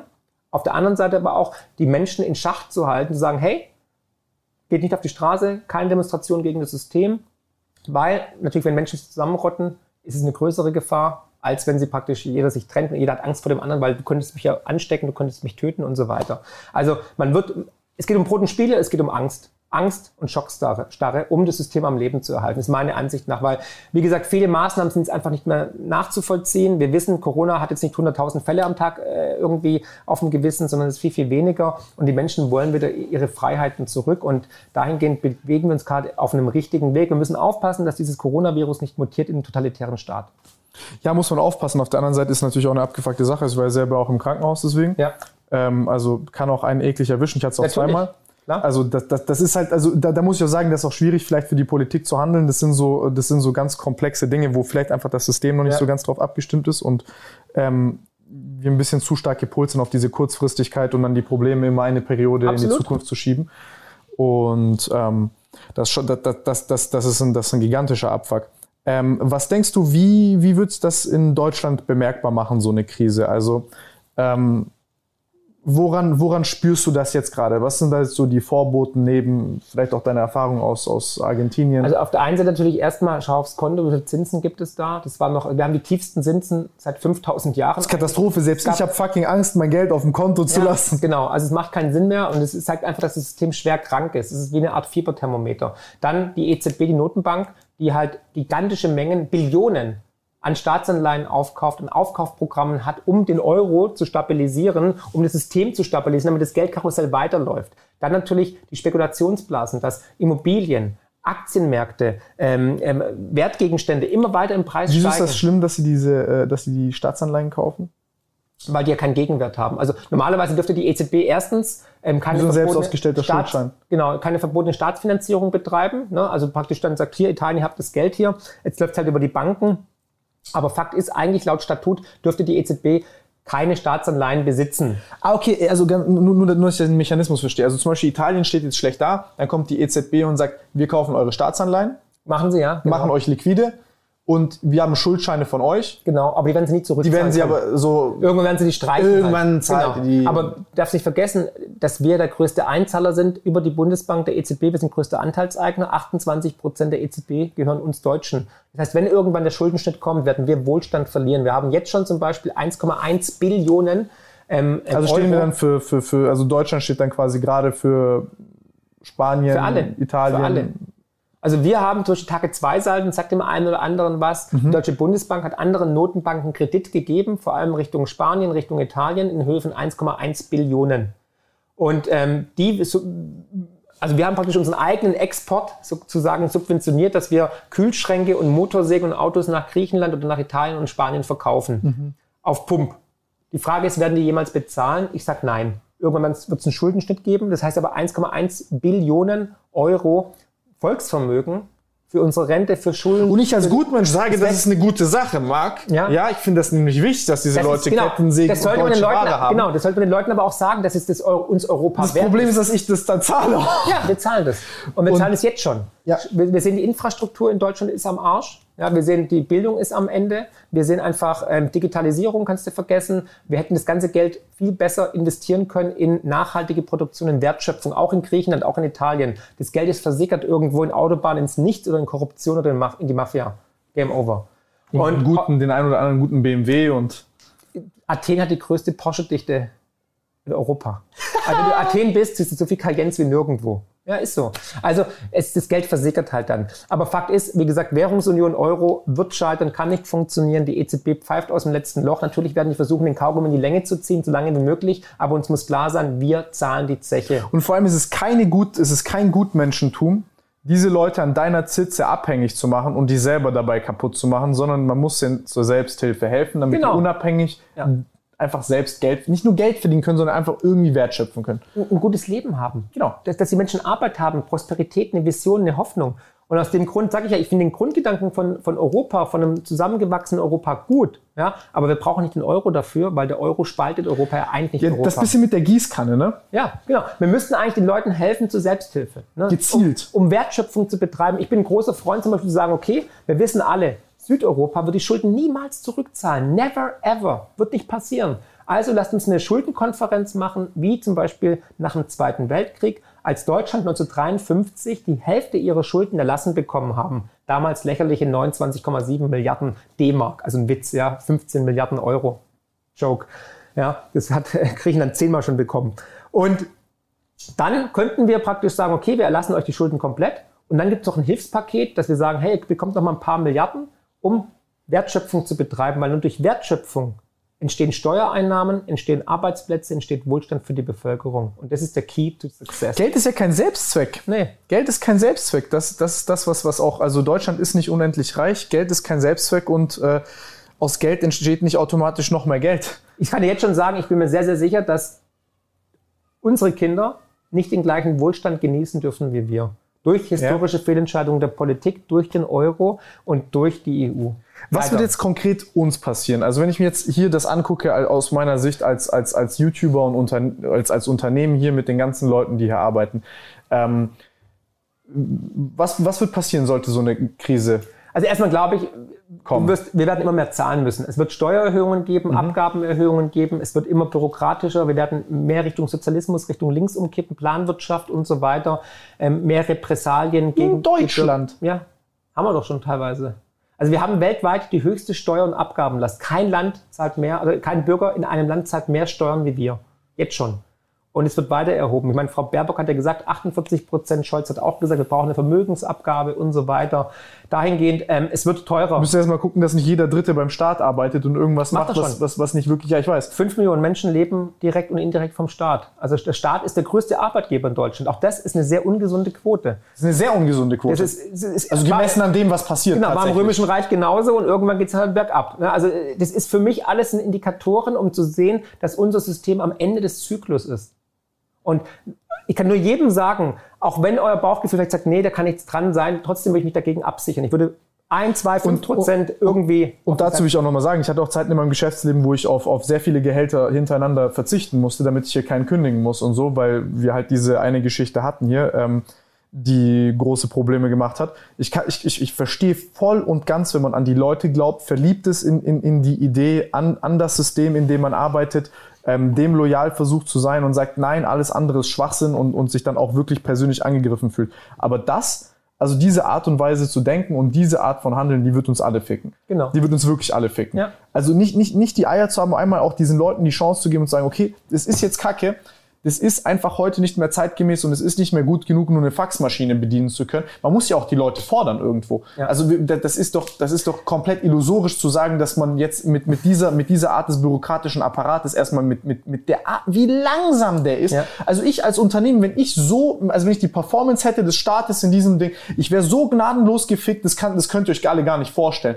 Ähm, und ich will auch gar nicht rummeckern oder so, aber wenn ich da sehe, wie entspannt und gelassen alle Leute sind, mit denen du zu tun hast vom Staat, also wenn ich wenn ich dann höre, ja, ach, Wochenende, da machen wir nichts oder oh, das ist aber schon nach 16 Uhr. Also wenn ich so jetzt die letzten Jahre gearbeitet hätte, ich wäre heute nirgendwo angekommen und auch Ja. die Leute, die hier arbeiten, nirgendwo. Und ich will auch nicht sagen, dass es jeder einem gleich tun muss. Also noch besser, wenn du, wenn du in weniger Zeit noch mehr hinkriegst. Aber dann kriegt dein Scheiß zumindest hin. Also es, wir, wir sind so unfassbar lahm und wir, wir, haben, wir haben eigentlich extrem gute Voraussetzungen. Von den Leuten her. Bildung, ja. Genau, also ich habe, ich kann, also ich, bin, ich bin langsam sprachlos. Ich, ich kann nicht sagen, was, also was hier passieren soll. Und wir sind auch im internationalen Wettbewerb, sind wir auch gefickt. Also mit, mit den Steuern weiß ich gar nicht, was ich tun Das soll. ist der Abgesang. Wir sehen gerade den Abgesang Deutschlands. Der Wohlstand, dem können wir Adieu sagen. Das ist durch. Und Corona hat ja offenbart, wie lethargisch das ganze System ist, wie unfähig und überfordert die Berufspolitiker sind und wie langsam der Föderalismus funktioniert. Ich meine, teilweise haben Menschen jetzt noch nicht ihr Geld bekommen, die Novemberhilfen oder Märzhilfen oder whatever. Ja, es geht einfach alles viel zu langsam, viel zu phlegmatisch, viel zu bürokratisch, viel zu viel Papierkram. Wenn ich sehe in der Beratung, ich habe ja viele Unternehmer, die haben da Papiere bekommen, da brauchen die erstmal einen Übersetzer, um das Geld zu beantragen. Da mussten die zum Steuerberater gehen, der hat es auch nicht verstanden und dann dauert es drei, vier Monate, bis ihnen wirklich geholfen wird. Also keine direkte Hilfe. Das spricht alles dafür, der Staat ist zu groß. Wir leben in der spätrömischen Dekadenz. Das ist das Zeichen für das Ende dieses Zyklus und wir brauchen jetzt einfach einen ein Reset, ja, ein Neustart eigentlich. Und der muss. Das ist auch in der Art und Weise, wie die mit den Leuten umgehen. Genau, arrogant. Und Komplett. verachtend einfach. Komplett. Das System ist unmenschlich. Da kommen wir wieder zur Menschlichkeit. Die Menschlichkeit fehlt in allen Belangen, überall. Und es zeigt sich auch in der Gesellschaft natürlich durch die Verrohung des Systems, des Geldsystems, verroht dann die Gesellschaft, verroht die Bürokratie. Das sind unsere Angestellten. Wir bezahlen denen ihren Lohn. Die müssten uns eigentlich dienen. Wir sind der Souverän, wir sind der Staat, nicht andersrum. Und jetzt musst du dir mal überlegen, ne? Also bei, dem, ich, ich will auch gar nicht meckern wegen dem Steuersatz, aber auch nur so, dass das eine Sache ist, die hier klar ist. Ich muss im Endeffekt auf mein ganz, auf meine, ich nenne es mal Vermögensbildung komplett verzichten, Mhm. damit man hier dieses Rad weiter am Laufen Genau. lassen kann, damit man hier überhaupt ein zukunftsfähiges Geschäft aufbauen kann, Risiken eingehen kann. Ähm, aber da muss ich im Endeffekt, ich muss verzichten, auf, um, um mir selber Ja. äh, Geld in die Tasche zu stecken. Und äh, das ist, das ist ekelhaft. Also wenn ich mir dann noch überlege, also wie zum Teufel soll irgendjemand, der ein durchschnittliches Gehalt noch verdient, wie, wie der noch irgendwie Geld auf die Seite schaffen soll Geht oder nicht. sich auf irgendwas vorbereiten soll. Ich weiß, weiß nicht wie. Wie soll jemand jetzt in Deutschland adäquat fürs Alter vorsorgen, wenn er irgendwie 1,4 netto bekommt? Wir haben eine Nullzinsphase. Die Märkte sind auf dem Allzeithoch. Da hilft auch der ETF-Sparplan nicht. Ja? Also dahingehend, ähm, da ist Altersarmut vorprogrammiert. Und vor allem bei der demografischen Katastrophe, in der wir uns befinden. Deutschland, ich meine, das ganze Rentensystem, die Leute werden immer älter, was ja schön ist. Ja, aber wir haben immer weniger junge Menschen, die ins Rentensystem einbezahlen. Allein das ist schon eine tickende Zeitbombe, die Wenn Mathematik. die ganzen Leute, die das System tragen, jetzt bald auch in Rente gehen, dann will ich auch nicht wissen, was los ist. Genau, dann kommt jetzt die Boomer-Generation. Das ist die, die ähm, stärkste Generation, die es gibt. Die gehen jetzt alle in den nächsten fünf Jahren in Rente. Dann ist Game Over. Und die werden alle 100, wenn sie weiter E-Bike fahren und äh, Vitamine fressen ohne Ende. Ja, und hier den besten Gesundheitsstaat Gott sei haben. Dank. Ja, ist super. Freut mich für jeden. Ja, es sollen 100 werden. Aber wenn halt immer weniger junge Menschen, die unqualifiziert sind teilweise und die in prekären Arbeitssituationen sich befinden, in das System einzahlen sollen und genau wissen, hey, erstens, ich bekomme im Alter nicht die gleiche Rente, weil wir haben immer weniger Kinder. Ich setze mich für Gleichheit und Gerechtigkeit ein, aber also arbeiten als Friseur möchte ich nicht. Das ist unter meiner Würde. Ja, genau. Nee, eigentlich bin ich ja YouTube-Star, ne? Ja, also nein, also so- sorry, also das ist auch so, also das schon, also auch die Mentalität, das ist alles gerade ein bisschen an einem, an einem, an einem sehr, Am sehr, sehr. Wir sind am Kipppunkt. Aber das sind so Dinge, die zwischen den Zeilen stehen. Ja, das aber- ist schwierig. Das Aber Tim, das will ich ja versuchen. Das kommt alles zusammen. Es ist nicht irgendwie nur, ich gucke nur auf die Finanzmärkte, nur auf die Gesellschaft, nur auf die Politik. Das ist ein Bild, weil das ist ein ganzer, das ist ein Kreislauf. Das ist ein sozusagen Organ, Organismus. Und du musst das ganze Puzzleteil, du brauchst Ja. alle Puzzleteile, um das ganze Bild zu sehen. Und das versuche ich halt im Buch, in meinen Videos, im Gespräch zusammenzufügen. Wir können nicht nur sagen, das Geld ist daran schuld oder die Politik, sondern es gehört alles zusammen. Und deswegen ist es überall am, am, am, am, am Abgesang, ja, also auch gutes Personal zu finden, super schwierig, ja. Ähm, Steuererklärung ausfüllen, Ding der Unmöglichkeit für uns beide, da musst du echt Rocket Science studieren und so weiter. Also überall sind die Probleme nicht mehr zu verkennen. Es ist überall eine tickende Zeitbombe und die Frage ist nicht ob, sondern lediglich wann die eine oder andere Säule zusammenbricht und dann das gesamte Kartenhaus zum Einsturz bringt, meiner Ansicht nach. Und davor möchte ich mich einfach bewahren, weil ich habe es schon erlebt und wenn ich mich mit der Geschichte befasse und ich bin ja mal ein Student der Geschichte, ja, dann sehe ich einfach, es war immer wieder der Fall, wieso soll es dieses Mal funktionieren? Es gab, es gab so viele Währungen in der Geschichte der Menschheit, es gab so viele Imperien, die sind nach 100 Jahren alle ad acta gelegt worden sind. Ja? Äh, Die EU war immer an dem Zeitpunkt, wo sie sich am sichersten gefühlt haben. Genau. Wenn sie die Hybris hatten sozusagen. Ähm, warum soll die EU funktionieren? Warum soll, soll Deutschland für immer so bleiben? Ich meine, guck dir mal den, den, den es gibt so einen schönen Kartenatlas. Wie die Grenzen sich in den letzten 100 Jahren, gibt es auch auf YouTube ein geiles Ding, die, wie die Grenzen sich immer bewegt haben. Ja, da gab es, war Frankreich so klein, da war Frankreich so groß und so weiter. Ja, es, es ändert sich ständig. Und die, es ist eine Arroganz zu denken, dass alles, was wir jetzt kennen, das ist sozusagen ähm, in Stein gemeißelt ist und für alle Ewigkeiten der Status quo ist. Das ist absolut arrogant und gefährlich. Wir werden, wie gesagt, Also ich, so linear extrapoliert alles. Wird alles Genau. so bleiben, wie es bleibt ist. für immer so. Äh, Riester funktioniert für alle Ewigkeit. Lebensversicherung, Bausparvertrag, Pustekuchen. Die alten Investments funktionieren gar nicht mehr. Ähm, der Euro wird erhalten bleiben. Die EU ist da. Die CDU. Bababa. No, Game over. Täglich wird es geändert werden. Auch da ist ein stetiger Prozess, eine Evolution in sich. Was würdest du jetzt sagen? Also hier, mein- das ist mein kleiner Bruder, der ist 19 Echt? und Cool, wie heißt du? Hey, Nikola. Und ähm, jetzt gucken hier vielleicht auch viele andere äh, jung, junge Leute zu, die in einem ähnlichen Alter sind und die fragen sich, okay, verdammte Scheiße, ich habe nicht großartige Mittel, was zum Teufel soll ich tun, damit ich vorbereitet bin auf den Scheiß? Okay, Nikola, erstmal eine Frage an dich. Wie hat es dir bis jetzt gefallen? Ganz gut. Hast du was mitgenommen? Er war zwischendurch schon bei der Bank. Dein Konto gelernt. nee, also, was solltest du tun? Erstens, aufs Bauchgefühl hören.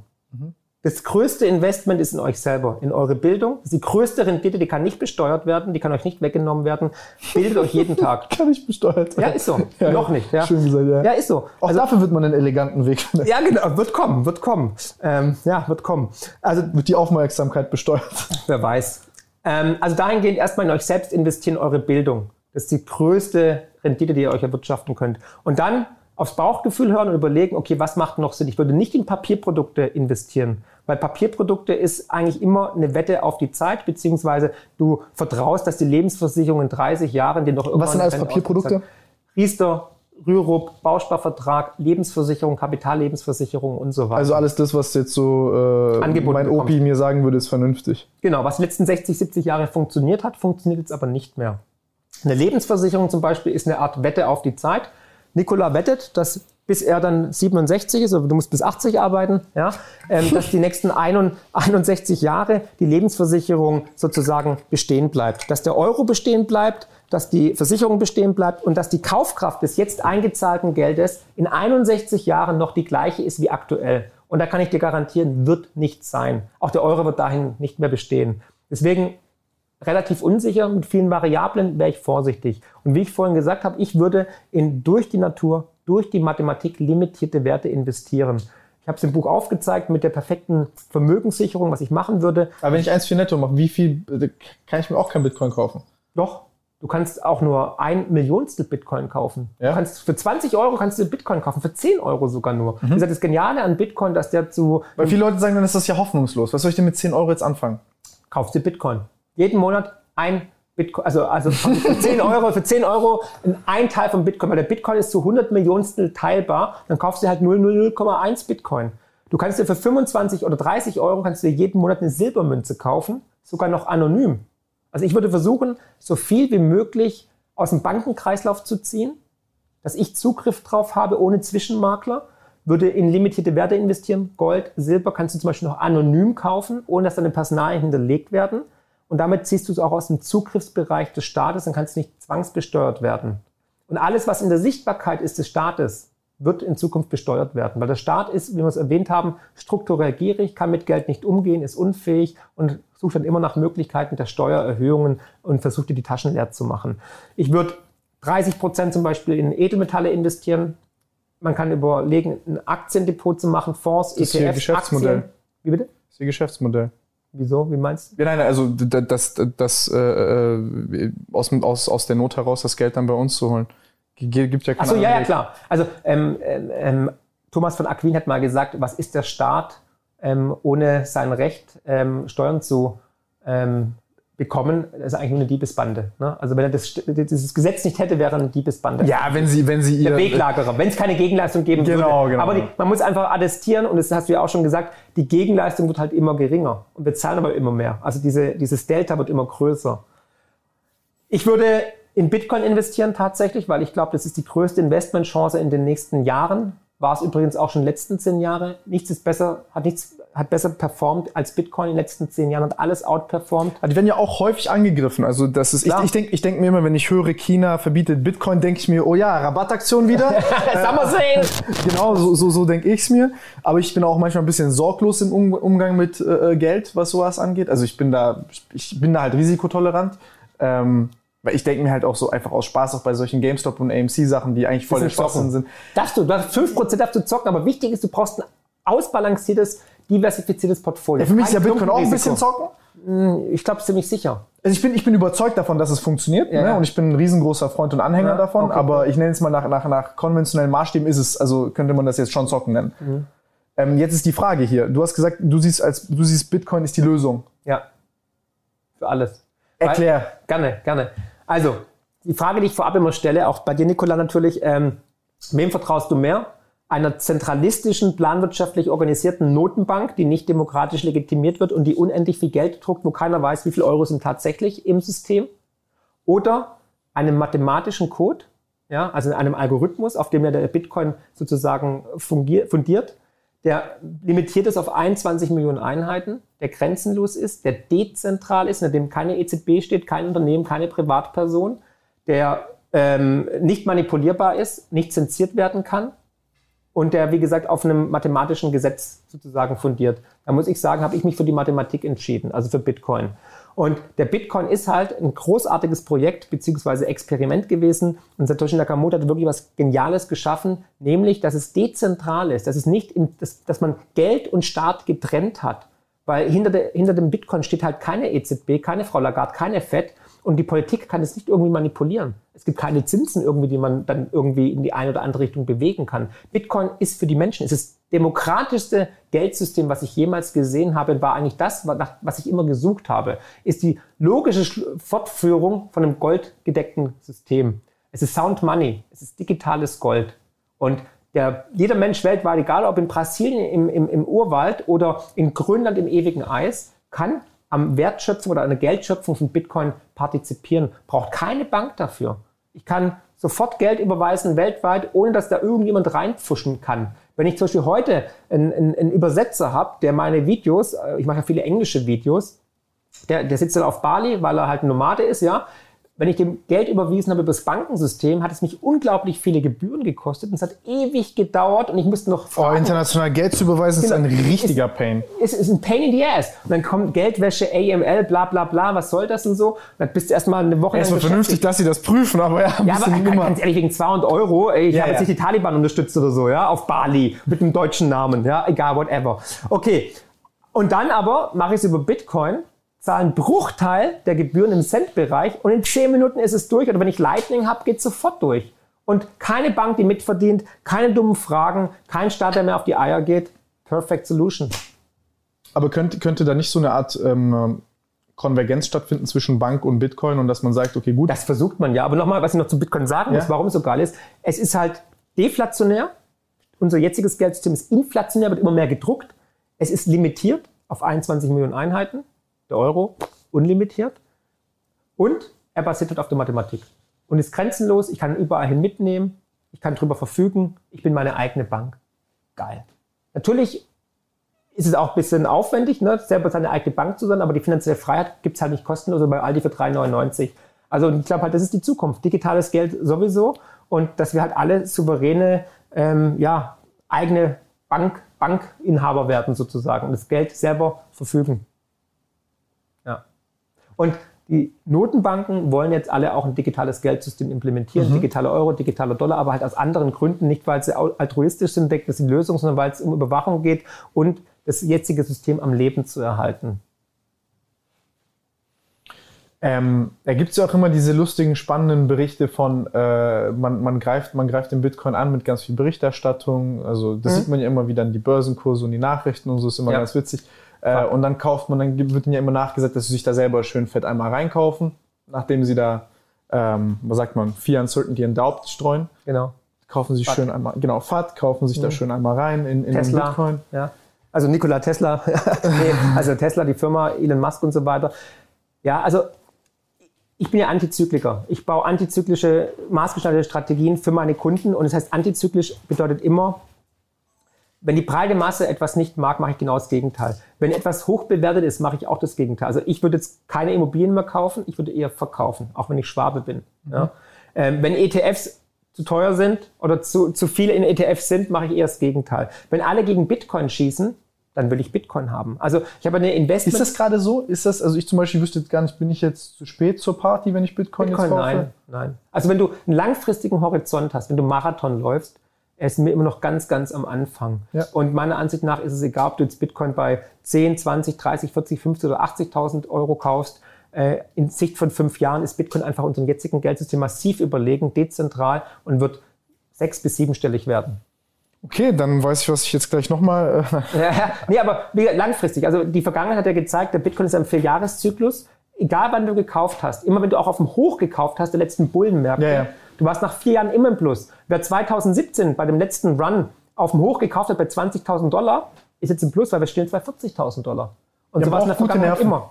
Man braucht gute Nerven. Und Geduld. Und Geduld, ja. Aber deswegen einfach hodeln. Also ich würde einfach Bitcoin kaufen, Teil vom Portfolio, nicht alles auf eine Karte setzen oder auch nur Bitcoin, keine Shitcoins.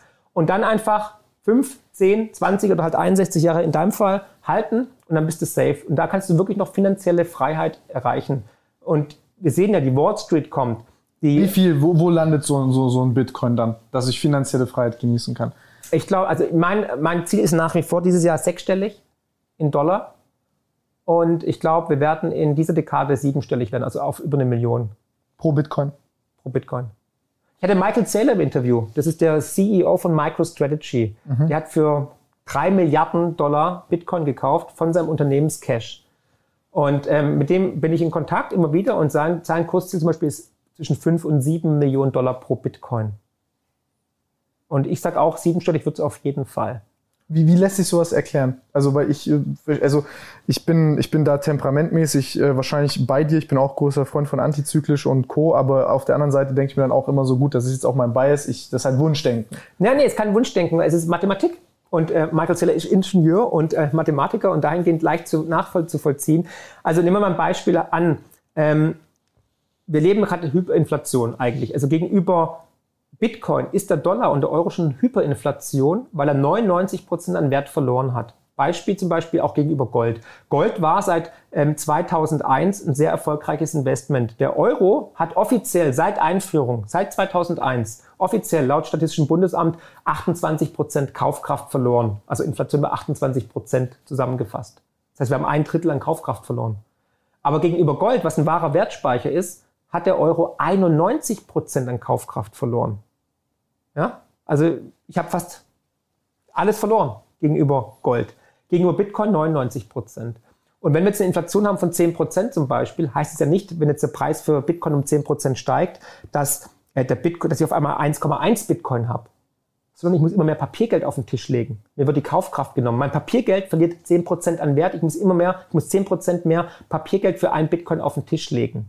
Also wenn wir Inflation haben, wenn der Bitcoin-Preis steigt, sehe ich einfach, dass mein Papiergeld immer weniger wert wird. Ich muss immer mehr Geld in die Hand nehmen, um Bitcoin zu kaufen. Vor einem Jahr gab es Bitcoin für 5000 Euro. Heute 32.000 Euro.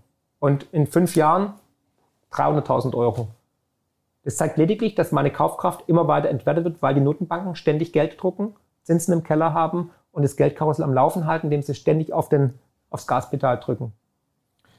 Was denkst du, dann wird dann, wird dann Bitcoin eine Art Referenzwährung werden oder wird. Ähm Also ich hatte ja schon in dem Buch prognostiziert, dass ähm, ein Land, wahrscheinlich sogar ein, ein, ein drittes Weltland herauskommt und sagt, Bitcoin ist Geld. Und das haben wir jetzt erlebt mit El Salvador, die gesagt haben, ab dem 7. September ist das offizielle Zahlungsmittel neben dem Dollar übrigens, wie in Argentinien, ähm, Bitcoin.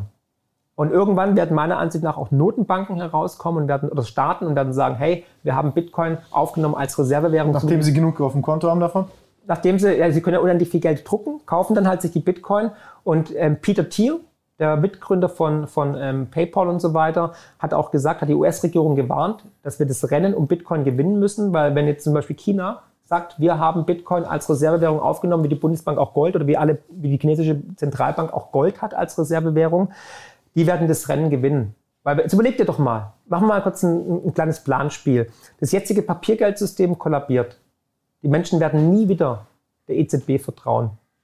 Wenn der Staat dann rauskommt und sagt, hier, hey, neues Papiergeld, wirst du sagen, fuck you, mache ich nicht mehr mit den Scheiß, habe ich schon erlebt. 23 Deutschland. Beispiel, meine Großmutter, Jahrgang 23, hat mir die Geschichte immer wieder erzählt. Die hatten kein Vertrauen mehr ins Papiergeld. Die haben dann Gold gekauft, Ackerland gekauft. Der Schwabe sagt, der Sach bleibt Sach, ne? Da wird kein Äckerle verkauft, Immobilie und so weiter. Und so wird es dann auch sein. Und die Regierung, der Staat, der als erstes rauskommt, sagt, hey, wir haben jetzt hier einen digitalen Yuan, der ist, der ist aber gedeckt mit Gold oder mit Bitcoin, dann werden die Leute sagen, dann investiere ich lieber da rein. Das Vertrauen wird eher dann in die Richtung fließen, dann sind sie neue Weltreservewährung sozusagen. Es geht gerade um ja, das neue Geldsystem. Und wenn China das ist, dann hat Peter Thiel gesagt, dann hat die USA diesen, diesen, diesen, diesen Wettkampf verloren. Und aus dem Grund hat er gesagt, ihr müsst jetzt Bitcoin adaptieren. Und ich glaube, irgendwann werden nicht nur Länder, sondern auch Notenbanken rauskommen und sagen, hey, wir haben in Bitcoin investiert, so wie jetzt auch schon Tesla, SpaceX oder auch MicroStrategy. Bitcoin ist the future und ist die einzige Lösung, die wir haben im System. Was ist mit ähm, alternativen ähnlichen Zahlungsmitteln? Also, keine Ahnung, Ethereum oder Ethereum ist ja nicht, äh, ist, ist, ja, ist ja nicht gedeckelt. Ähm, ja, ist genau. deflationär. EZB 2.0. Nee, also es gibt 10.000 andere Kryptowährungen und die einzige, auf die ich bauen würde, ist Bitcoin, weil sie dezentral ist. Sie hat, also e-, Ethereum hat eine, ist eine Stiftung in, in der Schweiz. Dahinter ist auch eine Person. Ne? Also alles andere sind Unternehmen-Coins. Also mhm. das sind irgendwelche Unternehmen, Stiftungen, Privatinteressen dahinter. Die können jeden Tag gescampt werden. Die können jeden Tag abhauen und sagen, hey, danke für eure Kohle. Passiert immer und immer wieder. Deswegen Bitcoin ist dezentral.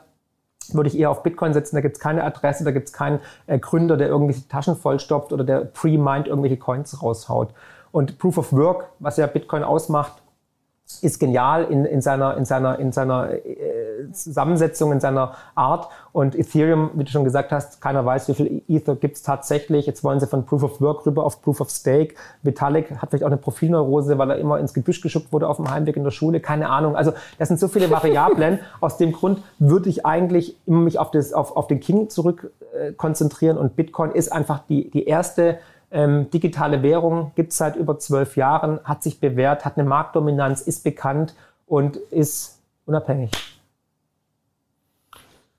Ja, ich frage mich da immer nur, wie, wie, wie, das, wie das auch technologisch ist. Das ist immer ganz schwierig, weil man hat jetzt auch zum Beispiel ganz banale Probleme im Moment noch. Keine Ahnung, ich verliere mein, mein, meine Festplatte. Ich ähm, wer, wer, werden ja auch Leute überfallen und dann gezwungen, ihre Bitcoins zu überweisen.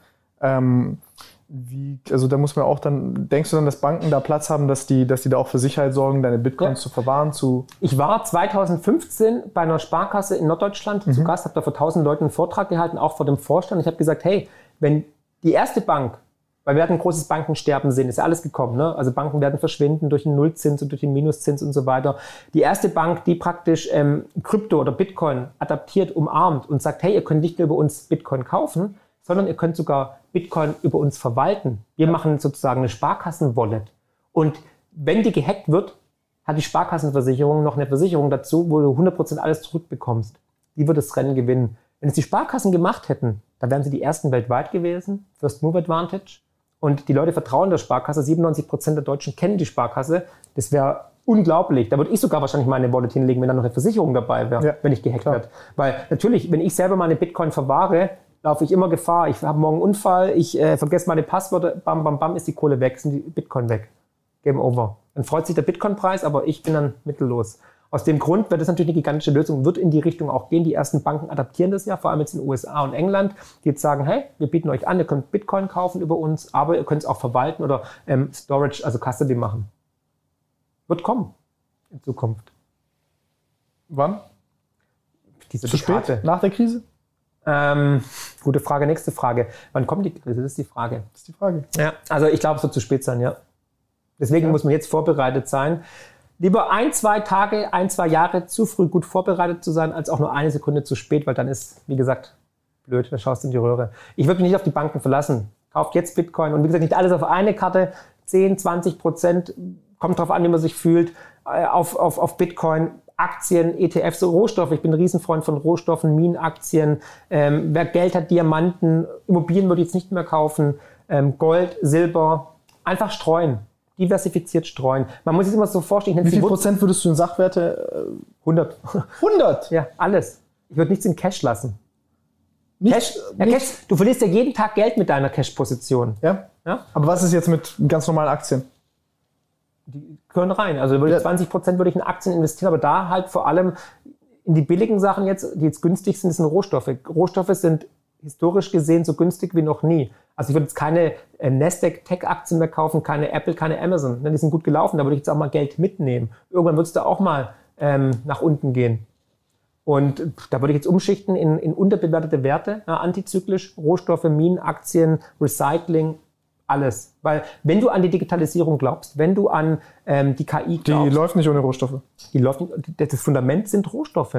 Und lieber bin ich doch derjenige, der Schaufelausrüster beim Gold Rush, ja, als derjenige, der nach Gold selber im Dreck sucht. Und die Gold, die Schaufelhersteller, die, die Jeanshersteller, die sind reich geworden, Levi's und so weiter. Ne? Und deswegen, ohne Rohstoffe gibt es keine Digitalisierung, gibt es keinen technischen Fortschritt, gibt es keine Zukunft. Du brauchst Kobalt, du brauchst Zinn, du brauchst Silber, du brauchst Nickel. Und da würde ich investieren direkt in die Unternehmen und die werden sich meiner Ansicht nach ver x-fachen.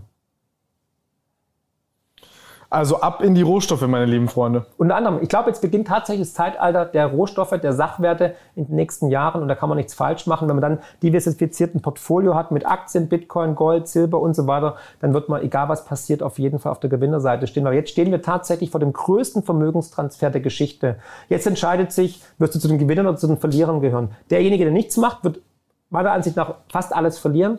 Und derjenige, der sich jetzt richtig aufstellt, wird historisch eine einmalige Möglichkeit haben, zu der absoluten Finanzelite zu gehören. Weil es gibt nur zum Beispiel 21 Millionen Bitcoin. Ist durch die Mathematik limitiert. Und wenn du ein Bitcoin hast, dann bist du einer von 21 Millionen. Das heißt, nicht mal jeder Deutsche kann sich einen ganzen Bitcoin leisten. Wir sind über 80 Millionen. Weltweit sind wir 8 Milliarden Menschen. Also Bitcoin ist rar. Genauso Gold. Das heißt, Silber. Marc, du empfiehlst mir im Nachfolgenden nach diesem Podcast einen Bitcoin zu erwerben. Wenn du das schaffst, Chapeau, dann bist du ein One-Coiner. Ja. Es ist Mathematik. Wenn du an Bitcoin glaubst, wenn du glaubst, dass die Notenbanken weiter Geld drucken, dass, die Politik weiter, dass die Politik weiter unfähig ist, dass das Geldsystem marode ist, dann ist Bitcoin eine gigantische Lösung und meiner Ansicht nach das interessanteste Investment in den nächsten Jahrzehnten.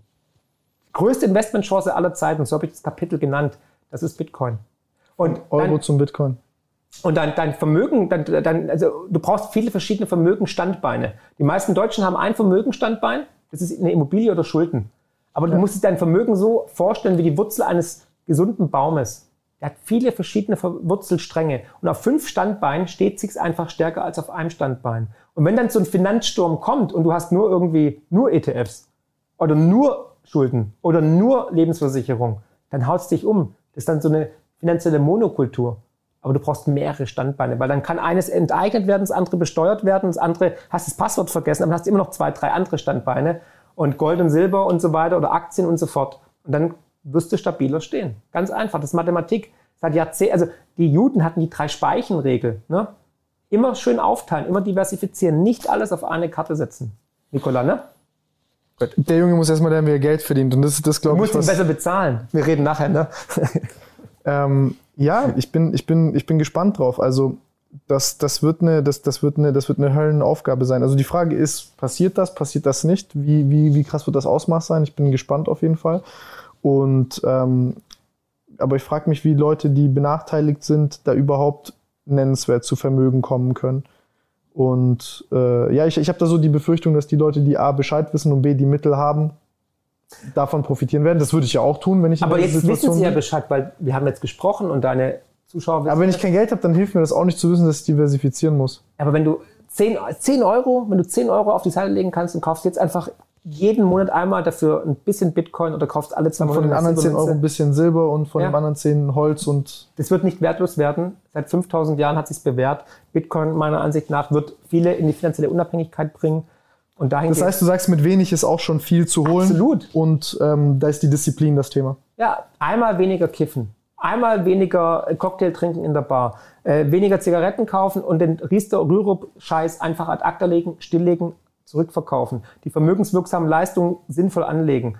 Dann ist es schon getan. Also ich habe ja viele Kunden auch in der Honorarberatung, die haben Kinder, die sind dann jetzt irgendwie in der Ausbildung, sind 16 Bäcker und so weiter und können irgendwie 50 Euro nur ähm, ähm, sich auf die Seite legen. Auch da kannst du Vermögensaufbau betreiben. Und ich bin davon überzeugt, dass jetzt wirklich man die Weichen stellen kann, auf welcher Seite man steht. Das ist eine historisch einmalige Möglichkeit. Die wird sich in unserer Lebzeit nie wieder ergeben, dass du jetzt wirklich dich finanziell unabhängig gestalten kannst, indem du von diesem Vermögenstransfer, der gigantisch sein wird, profitieren wirst. Den letzten historischen Vermögenstransfer hatten wir vor 90 Jahren. Und wer da auf der richtigen Seite stand, war unendlich reich. Hugo Stinnes zum Beispiel. Stinnes kennt jeder. Stinnes Baumärkte, Stinnes Logistik und so weiter. Das ganze Vermögen der Familie bis heute in der dritten Generation nach Hugo Stinnes beruht auf einer einzigen Entscheidung, dass er wusste, Sachwerte. Ich kaufe jetzt Sachwerte, weil die Reichsmark wird hyperinflationiert werden. Das gleiche hatten wir in den USA mit Carnegie und so weiter. Das sind immer wieder überall Beispiele. Und das ist jetzt die einmalige Chance, die wir haben und die müssen wir nutzen. Und die habe ich jetzt, wie gesagt, in diesem Buch, die größte Chance aller Zeiten, niedergeschrieben, eine Anleitung, von der jeder profitieren kann. Wie viel kann ich machen mit dann 1000 Euro oder 1200 Euro in einem Jahr, die ich dann zur Seite lege? 1000, 2000 Euro. Also ich glaube halt, da unser System in der Hyperinflation enden wird und in einer neuen Währung wirst du, wenn du jetzt richtig investiert in, in, in limitierten Werten, Gold, Silber, Bitcoin und so weiter, wirst du finanziell unabhängig sein. Ja? Ja. Wenn ich jetzt heute anfange, noch ein, zwei Jahre, Dann musst du all in Bitcoin gehen, ja, wird es ein bisschen hart. Pro Monat oder pro Jahr? Was? Pro Jahr. nee, pro Monat du wirst, 100 Euro. Pro Monat wie viel? 100. Du wirst auf jeden Fall nicht ärmer sein wie zuvor. Nochmal, die, die Breite, frag doch mal deine Kumpels, wer von denen hat denn irgendwie Gold, Bitcoin, Keiner. Aktien? Ja, genau. Und äh, that's it. Die sagen, woher, Bro? Die werden, ja genau, die werden alle losen, die stehen auf dem Balkon und rauchen und trinken äh, Mountain Dew. Und derjenige, der genau das Gegenteil macht, wird profitieren. Ich habe immer das Beispiel von Alejandro aus Argentinien. Der hat jeden Monat Gold gekauft. Der hatte Dollar in Cash und nicht auf dem Fremdwährungskonto. Der Typ hat in dem Unternehmen nie wieder gearbeitet, der war selbstständig, lebt bis heute in seiner fetten Finker, reist um die Welt, hat das geilste Leben. Warum? Weil er eine Entscheidung getroffen hat, weil er einfach das Puzzle gesehen hat, das Big Picture und gesagt hat, hey, das System wird einfach an den Arsch gehen. Geldsysteme sind immer kollabiert. Ich kaufe jetzt lieber Gold, ich kaufe lieber ähm, Dollar und so weiter. Und siehe da, er musste nie wieder arbeiten, weil er aufs richtige Pferd gesetzt hat. Und diese gigantische Chance, Tim, haben wir jetzt. Ich bin mir sicher, wenn wir in fünf Jahren reden und das System ging Busto, und du hast auf das richtige Pferd gesetzt, dann wirst du hier einen Thron haben aus purem Gold, ja, und keine Ahnung, und Nikola würde dir irgendwie Trauben zuwerfen oder so, ja. Nein, Spaß beiseite. Nee, es ist wirklich so. Ich glaube da, das ist auch meine Intention. Man, oft wird mir ja vorgeworfen, ja, du willst nur deine Bücher verkaufen. Hey, ich mache so viel kostenlos, ja, auch die ganzen Videos auf Englisch, so verdiene ich keinen Cent, ja, oder ähm, die Vorträge oder was auch immer, weil ich einfach sage, mir geht's um die Sache, um die, die, meine Intention ist, meine Mitmenschen zu schützen, ja, meine Freunde, meine Bekannten, meine Kunden, dich und so weiter. Und wenn, wenn wir davon nur alle ein bisschen profitieren können, haben wir eine bessere Gesellschaft, weil wenn hier echt mal die Lichter ausgehen sollten, ja, ähm, dann ist es einfach gut, wenn mehrere Menschen darauf vorbereitet sind, mental, aber auch monetär. Ich habe es in Argentinien gesehen, da war es dann erstmal so. Aber wenn alle vorbereitet sind, dann ist es eher so Hand in Hand. Und das ist meine Intention, einfach so viel wie möglich zu erreichen über finanzielle Intelligenz, über meinen YouTube-Kanal, über die Bücher, über die Interviews und den Menschen einfach zu helfen, finanzielle Intelligenz zu erreichen, weil es wird nie wieder so sein wie zuvor. Wir leben in einer neuen Zeitrechnung und dieser Paradigmenwechsel ist im vollen Gange. Und da will ich einfach die Menschen sensibilisieren, damit sie die Puzzle erkennen. Ich weiß, es klingt erstmal boring. Hey, EZB, so ein Scheiß und so. Aber wir alle haben mit Geld zu tun. Wir alle werden richtig sozusagen, auch wie du schon gesagt hast, gefickt werden, wenn dieses System an die Wand fahren sollte. Und die Vergangenheit zeigt eigentlich auch, zeigt einfach auf, dass die Wahrscheinlichkeit sehr groß ist, dass es nicht funktionieren wird. Wenn es funktionieren würde, hätten wir keine Nullzinsen, hätten wir keine Aufkaufprogramme, hätten wir nicht Dauerkrisenmodus, dass wir von einer Krise in die nächste schlittern. Bin ich gespannt, wie lange das noch gut geht. Ich hoffe, dass aber nichts. Ich, ich hoffe einfach nur, dass ich hier das weitermachen kann, was ich ohnehin schon mache und dann ist alles okay. Ja. Die Welt wird sich weiterdrehen, keine Sorge. Und der Mensch passt sich auch an, der ist unglaublich adaptierfähig. Und Krisen stärken ihn ja auch. Und wie gesagt, hey, man muss einfach mit der Zeit gehen, man muss vorbereitet sein und dahingehend. Ich glaube, ich, glaub, ich bin bullish auf den Menschen. Ich glaube auch wirklich, dass diese Krise uns auf eine neue Bewusstseinsstufe katapultiert und dass wir in Zukunft auch über ganz andere Sachen reden werden. Nicht mehr diese Nebenkriegsschauplätze, diese Lächerlichkeiten, sondern es geht wirklich ums, ums Eingemachte, dass wir wirklich intens miteinander reden. Worum geht's überhaupt? Weil, guck mal, wenn, morgen, wenn du morgen auf dem Sterbebett liegst und du schaust zurück, du wirst dich denken, boah, geil, habe ich viele Videos gemacht oder boah, habe ich viel Geld gehabt oder eine geile Karre. Du denkst an die wirklich wichtigen Sachen im Leben. Und die wichtigen Sachen im Leben sind intensive Momente mit den Liebsten, gute Gespräche. Dann, vielleicht, wenn du mal Kinder hast, ja, Kinder, Liebe, Frau, der erste Sex, also solche Sachen. Und nicht irgendwie, wie viel Kohle habe ich, wie viel Aktien habe ich. Das ist alles Schall und Rauch. Der Schwabe sagt ja zu Recht, das Leichenhemd hat keine Taschen. Wir können nichts mitnehmen. Das Einzige, was wir mitnehmen können, ich glaube an Karma, an Reinkarnation und so weiter, sind die Erfahrungen und die Fußstapfen, die wir hinterlassen haben, um die Welt zu einem besseren Platz zu machen. Und da habe ich noch eine oder Geschichte aus meiner Jugend. Seitdem ich ein kleines Kind bin, habe ich immer gebetet, also ich bin jetzt nicht religiös, aber meine Mutter hat mir immer gebetet und so. Und ich habe immer gebetet, ich weiß nicht warum, intuitiv, dass ich die Welt zu einem besseren Platz machen möchte. Ich wusste als kleines Kind rein, wie ich war, intuitiv, die Welt ist nicht perfekt, die muss besser werden. Und es war immer meine Intention. Habe ich jedes Mal gebetet.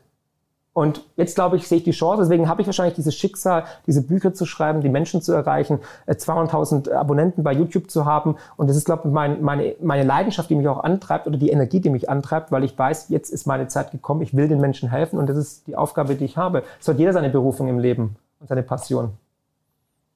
Nee, das, das, ähm, das glaube ich dir. Es ist auch, eine schön, ist auch ein schönes Privileg, sowas machen zu können weil dann du beschäftigst dich mit etwas, womit du dich ohnehin schon beschäftigen würdest. Du sprichst mit Leuten, die dir zuhören und kannst dich weiterentwickeln und kannst das auch, kannst du so tief reintauchen, wie du möchtest. Mhm.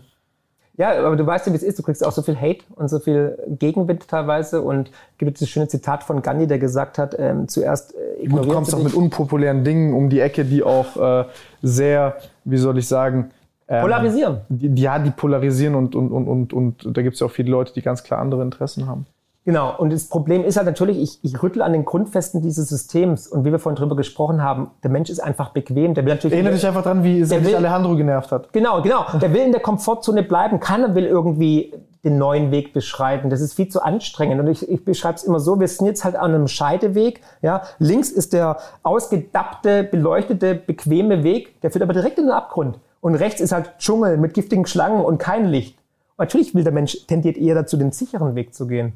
Und dahingehend müssen wir jetzt den Mut fassen, neue Wege zu gehen. Ich meine, wir müssen ein neues Geldsystem haben, wir müssen neue Wege beschreiten, wir müssen mehr Menschlichkeit wagen, neues politisches System wagen. Und deswegen habe ich auch gesagt, hey, wir brauchen die künstliche Intelligenz, die Berufspolitiker müssen ad acta gelegt werden und so weiter. Wir müssen die haftbar machen. Also es sind viele Ideen drin und das ist halt meine Vision. Und ansonsten sehe ich. Uh, halt, die haftbar zu machen ist eine ja, gute Idee. Ja, aber ansonsten sehe ich im bestehenden System, ich sehe keine Lösung. Wenn es eine Lösung geben würde, hätten wir. Ansonsten, wenn ihr noch ein paar vorbestrafte Leute braucht, die äh, Politik machen, hebt mir ab. Bist du vorbestraft? Nein. okay. Also, nein, Spaß, nein, ich bin nicht vorbestraft. Okay, gut.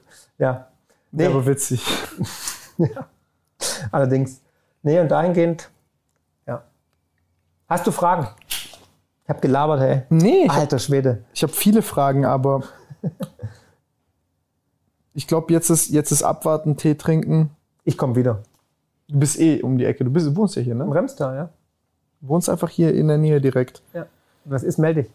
Ja, wenn ich, wenn, wenn, ich dann, wenn ich dann mein Passwort vergesse zu meinem Bitcoin. Echt, gibst du mir? Okay, das, danke. das ehrt mich, dein Vertrauen ehrt mich. Vertrauen veredelt den Menschen.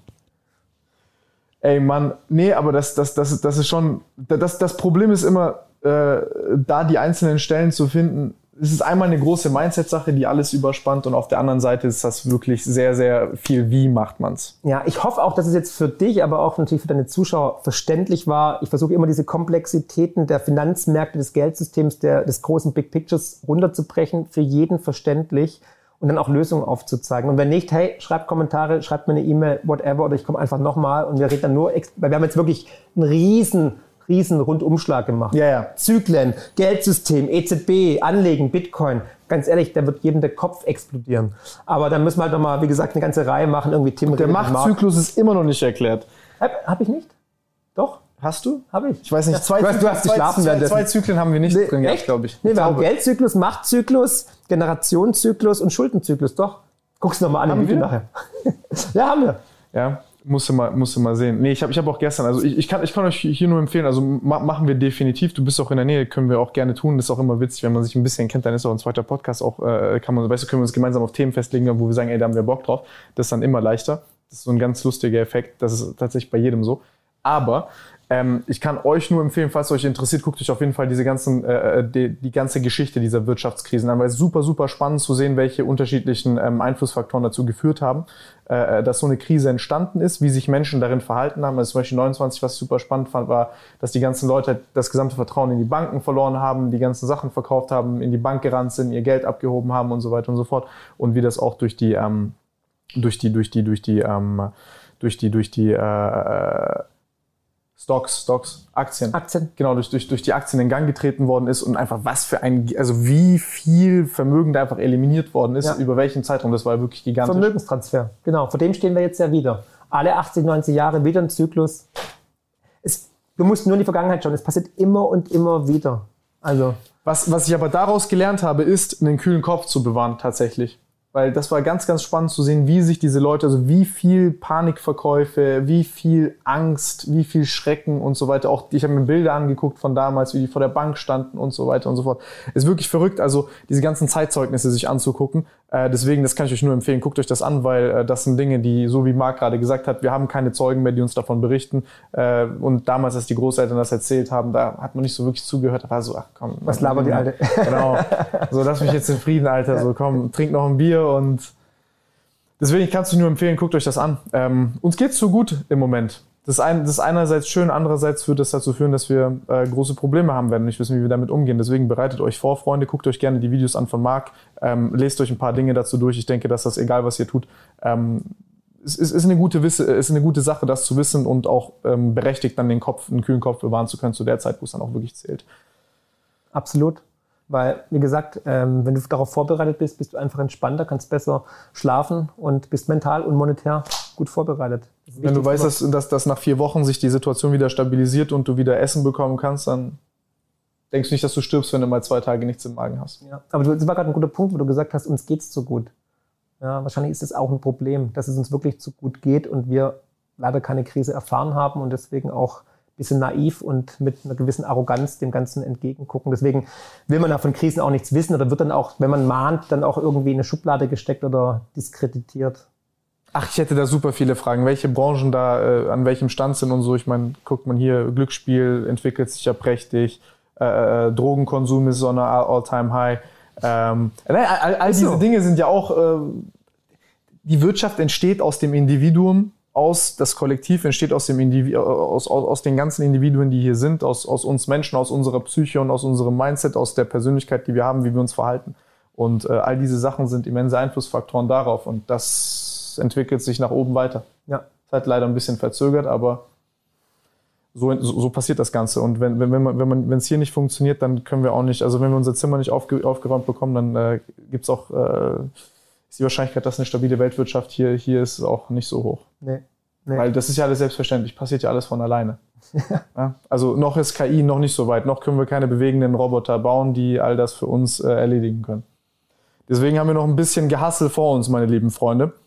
Ähm, ich kann euch hier nur empfehlen, gönnt euch Marks YouTube-Kanal. Er gibt auch viele interessante Interviews. Ich habe mir das jetzt zum Beispiel mit, mit Christian reingezogen, mit dir und ihm. Das war auch super interessant, ja, genau. Ja. Also da aus Argentinien erzählt, das mhm. war echt spannend.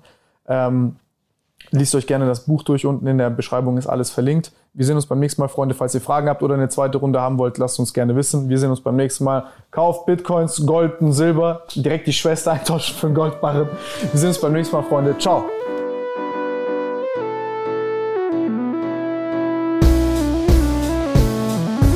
Wow, was für ein Podcast. Ich hoffe, die Folge hat euch genauso gut gefallen wie mir. Ihr findet mich bei YouTube, Twitter und Instagram unter markfriedrich7. Für Lob, Kritik oder Themenvorschläge schreibt mir gerne eine E-Mail an podcast.mark-friedrich.de. Empfehlt den Podcast natürlich gerne weiter. Über eine positive Rezension bei Apple, Spotify und Co. freue ich mich natürlich mega. Weitere Informationen zu mir findet ihr unter mark-friedrich.de und zur Honorarberatung unter friedrich-partner.de. Ich freue mich jetzt schon aufs nächste Mal. Herzlichst, euer Marc.